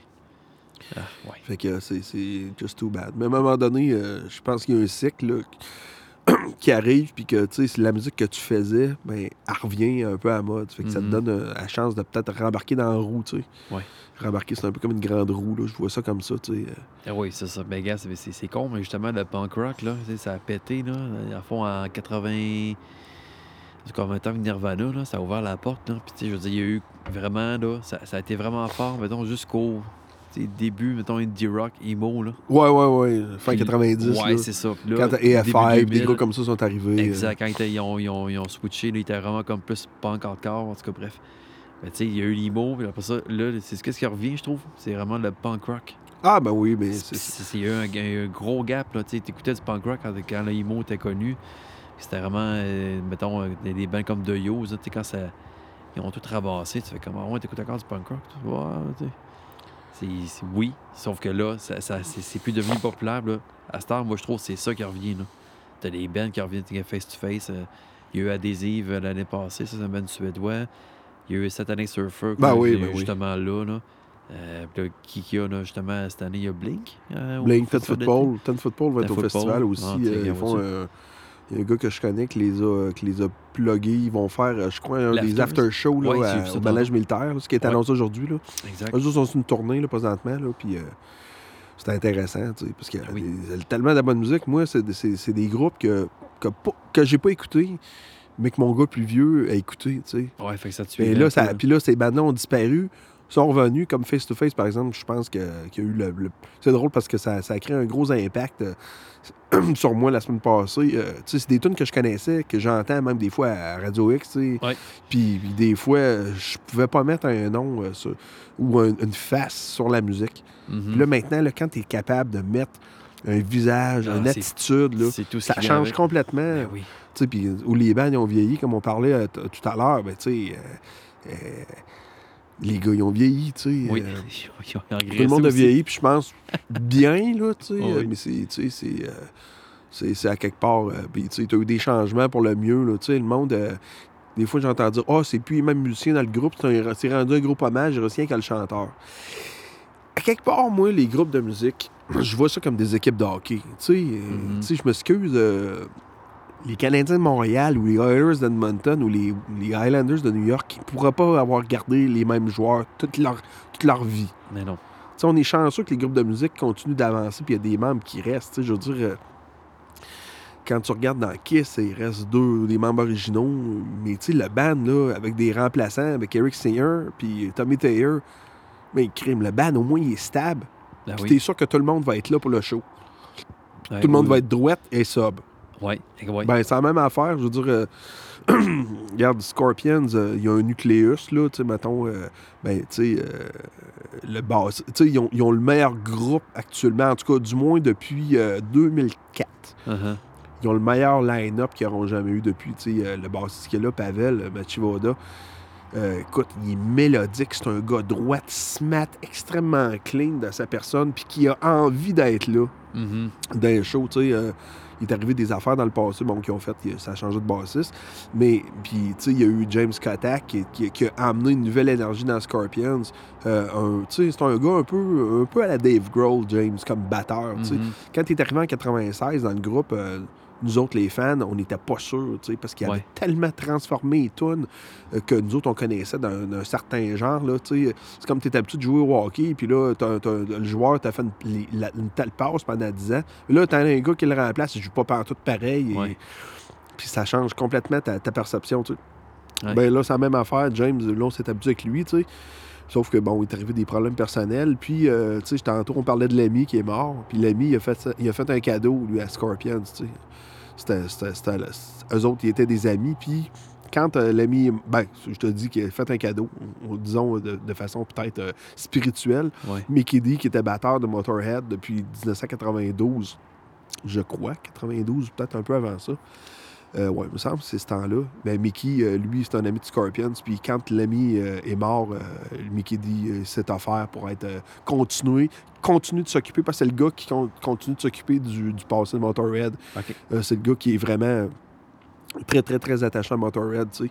Encore, sauf que, tu sais, il joue dans, il est rendu batteur de Scorpions depuis 2016. Ah, nice. Puis écoute, euh, tu sais, il a amené une nouvelle énergie, puis le groupe, il est droit comme une, comme une barre, tu sais. Oui. Des gars de 70 ans avec des gars de, dans, dans la cinquantaine. C'est- fantastique, tu sais. Ben c'est ça, tu sais, je veux dire, les groupes, euh, tu vas avoir plein de membres qui vont changer, puis tu peux pas garder, tu peux pas comme U2 avoir le même line-up toute ta vie, là, c'est Ah exceptionnel. Ah. Tu sais, il y, a- des- changements qui se font, puis tu sais, c'est ça, je vois ça comme une équipe de sport. euh, ça reste, euh, l'esprit reste là, tu sais, Ah euh, de dire Kiss, c'est rendu un groupe de cover ou un tribute band parce qu'il manque la moitié. Non, c'est pas vrai. là. Ah non, c'est foutu t'ajustes. T'as des leaders qui sont là. Judas Priest, en même affaire. C'est ça que j'allais dire. Le Judas Priest aussi. Regarde, là. moi, j'ai été euh, flabbergasté en 2011 quand j'ai vu euh, Richie Faulkner qui remplace. Tu sais, je veux dire, l'année 2011 commence que, que, Keke Downing décide qu'il se résigne, pour des raisons personnelles, qu'il s'en va, puis il lui dit même pas pourquoi, puis euh, lui, il les adresse pas à parole. Les gars sont en studio. il y a une tournée d'annoncer, il engage ce gars-là euh, sur recommandation de Steve Harris, qui devient super membre. Moi, quand je l'ai vu jouer, j'ai dit c'est le perfect fit. Puis fast forward plusieurs années après, Keke Downing n'est pas content, il veut revenir. Excuse, man, il y a 7 ans, t'as décidé que tu voulais plus être Ah dans oui. le groupe, tu sais. Puis là, ben, t'as Glenn Tipton qui est malade, remplacé par Ben un oui. autre, tu sais. euh, fait que là, ben, tu sais, c'est... À quelque part... euh, tu sais, il reste Rob Alford, puis le bas... À quelque part, si- tu pars de la base, il y a rien que le bassiste qui est original. Ouais. Mais, tu sais, euh, Ian Hill, mais, tu sais, le reste, euh, les groupes de musique évoluent, là, à un moment donné, Ah oui. ils vont disparaître. Il faut vivre avec cette, cette éventualité-là. qu'on Ah est oui, pas, c'est euh, clair. là. mais je suis pas. Je dirais, je dirais pas, ben, il reste rien que deux des originaux, là. euh, quand, quand tu regardes tous les, le reste des autres groupes, euh, tout a changé, là. Puis là, ben, sans compter que tu as plein de groupes, de, de- des groupes, plus, je dirais pas de second ordre, là, mais tu sais, des, des groupes comme LA Guns ou Rat, par exemple, Ouais. qui ont. Que là, ça s'est séparé, c'est revenu, mais là, tu as deux versions différentes. Tu as des groupes, t'as t'as des membres qui sont formés euh, une version avec un nom, d'autres Mhm. avec un autre nom. Ça se poursuit. Tu t'avais deux Queen's Right à un moment donné. Tu sais, c'est. Hey, c'est- C'est bizarre. hein, C'est bizarre. Puis C'est ça, c'est- les bands, hein, c'est c'est comme tu disais tantôt, là, il y a un gars de YouTube, là, je veux dire, c'est t'as- t'as Ah, c'est de- exceptionnel, C'est YouTube. exceptionnel parce que moi, on dit que t'as de la merde dans les bands. C'est euh, c'est- on prend c'est- une trois famille, c'est une vie de couple. Là, Ah, puis, euh, c'est que c'est compliqué. Euh, YouTube, ben, tu sais, je veux dire, des personnalités, les gars sont, sont, sont quand même. euh, Je pense que The Edge est très, très, très, très patient avec euh, Bono, qui est toujours Mhm. en attente de son prix Nobel. tu sais, euh, c'est euh, c'est ça, mais euh, je veux dire, Ouais. Euh, reste que ce groupe-là n'aura jamais changé? Il a changé musicalement, mais je pense qu'eux autres, tu peux vraiment avoir une évolution. Parce que Mhm. une évolution dans de- de- des- des talents individuels, parce que le groupe a toujours été la même line-up.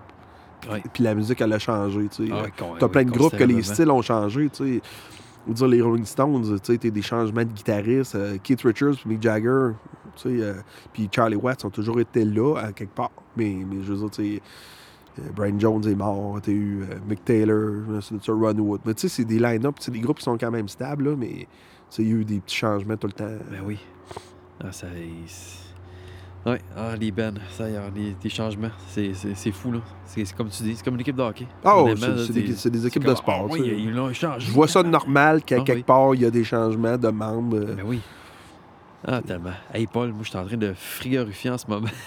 Ouais, pourtant, C'est- c'est le soleil qui a beau disparu. mois de juin. euh, Ah, ben oui. hein, la lune, on va hein. pogner un beau coup de lune. Ah oui, Écoute, hein, c'est merveilleux. c'est ridicule. Hey, Mange Paul- plus de poutine. Ouais, mais écoute, euh, je m'en fais à chaque vendredi, ça. Sérieusement, du charcoal, là, c'est... euh, Ah, c'est charcoal en plus? Ah ouais, ouais, j'ai fait fumer. Non, Ah ouais, faudrait, faudrait- faudrait que je t'ai- faudrait que je t'invite à un moment donné. on va- Ouais, juste à goûter à ça, je te dis, j'ai une belle petite recette. là, Ah c'est, ouais? euh, Ah ouais. Ça, moi, je- J'ai- Je n'ai tellement fait que là, là, je suis comme... C'est... C'est j'ai- c'est plate de j'ai manger ça ma seul twist, en plus. Tu manges une poutine tout seul. Tu sais, ça Ben, fait- je pense que je vais être tout seul. je- au mois de juillet, au pire, je t'inviterai. À la fin juillet. À un moment donné, deuxième de... troisième semaine de juillet, Ouais, ouais, je pense... En plus, je se- pense que c'est celle-là. on se trouvera un trou. Ben oui, ben, le, moi, le vendredi soir, c'est c'est Festival vraiment... d'été. euh, Ah ouais, c'est vrai, en moi, je suis au fait que toi. début à la mi-juillet. Ok, ouais, ouais, ouais. En tout cas, ben, regarde, on, on se Ouais, trouvera. Il y a d'autres. se il y a trouvera. d'autres. L'année, elle finit pas là. là. Hein, pas en tout, pas en tout. Mais c'est écoute, c'est le bon moment là, avec ça ici, là, avec la lune, tout ça. Là. Hey Paul, je te, je te remercie beaucoup, puis j'espère que le monde va vraiment. euh, un, ils sont pas trop. euh, comment je pourrais dire ça, perdus, mais je Ouais, pense qu'on n'a on pas trop sauté du coq à l'âne. Ça change moi, de je- voix souvent. On se croirait à Montréal en Ben char. Ah ben oui, alors écoute, on l'entend, puis je m'excuse en passant, c'est euh, un peu déplaisant. C'est mon deuxième podcast que je fais sur sa terrasse, mais écoute, c'est. Hey, moi, c'est pas déplaisant tout. C'est non, mais tout, tout, c'est pas déplaisant, c'est- clair. Là. Mais il faut le vivre. Moi, quand je peux, je le fais, là, c'est euh, vraiment trippant. On fera l'hiver. Ouais. Habillé. va être écrasé dans le banc de neige. Euh, écoute, Paul, je te, au pire, là, on- je te réinviterai un autre ben, moment c'est donné, sûr. là, c'est, écoute, on a euh, toujours de quoi dire. Tout le temps, tout le temps. Puis écoute, c'était vraiment plaisant. Puis euh, écoute, je, je Je veux vais sûrement découvrir, je vais sûrement découvrir des nouvelles affaires, tu sais, dans, Ben oui. dans- dans- dans le domaine que, que- que je suis, euh, ben, que tu es toi aussi, parce que, tu sais, à quelque part, il y a beaucoup de gens comme toi, j'ai des clients euh, super sympathiques, comme Ken Lachance, tu un de mes clients qui, qui est comme toi, que, il voit beaucoup d'affaires, des amplis, des guitares, Yes. puis tu des pick-up. Hey, as-tu vu ça, telle affaire, tu sais, on est, tout le monde est les yeux de tout le monde, là, tu. Oui. 1994, euh, tu sais, moi, tu sais, comme j'étais chez Musique Richard, on avait, te donner une idée, là, la pyramide, la façon que ça fonctionnait, là, t'avais Dieu, t'avais le manufacturier, t'avais le distributeur, t'avais Musique Richard, puis ses employés, puis t'avais les clients. Mhm. Fait que si euh, eux autres, là, tu sais, nous autres, si on savait pas quelque chose, les autres pouvaient pas le savoir. À moins d'acheter une revue, puis que là, ils en parlaient six mois après. Mais là, maintenant, avec Internet, tu peux plus dire ça. ah, écoute, tu Tout le monde sait de quoi. Moi, toi, tu m'appelles, tu m'envoies un texto. Hey, Paul, t'as-tu vu telle affaire? Ah, ouais, tu sais, je fais pas, ah non, tu sais. euh, Tu sais, des fois, oui, je l'ai vu, mais là, tout le monde est les yeux de tout le monde. Ah, c'est fou. Puis on s'aide de même. Tu sais, J'ai des clients comme toi, Ken, euh, et d'autres, là, tu sais, que- qui, me, qui me fournissent euh, des renseignements, tu sais. Puis écoute, euh, moi, j'amène la main-d'œuvre. Vous autres, des fois, ben, vous m'amenez les, les Ah, renseignements, tu sais. Ben oui.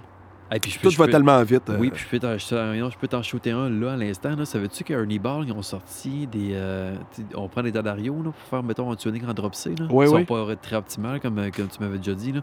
Mais Ernie Ball vient de sortir un paquet de cordes qui, qui va arriver là. là.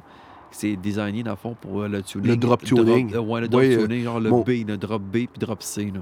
Ouais, C'est qui sont, qui sont balancés ça. pour ça. Yes, exact. Vois-tu, j'ai tu me l'apprends et je vais consulter mon ami Jeff Bard de Yorkville Sound, qui est le représentant de la compagnie. OK. qui va sûrement me- me- m'arriver avec ça prochainement. shooter à date, puis moi, je vais l'en acheter. Ben, c'est ça, c'est ça.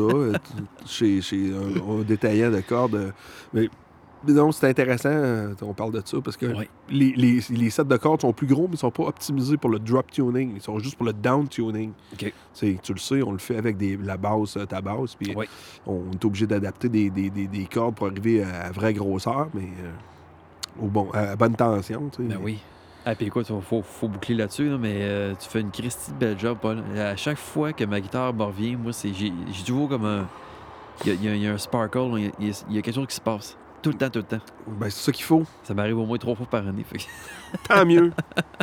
je te remercie, Paul. Puis écoute, euh, bonne soirée. Bonne job demain, puis euh, on se recroise bientôt. Ça fait plaisir. Salut, Paul. Good night.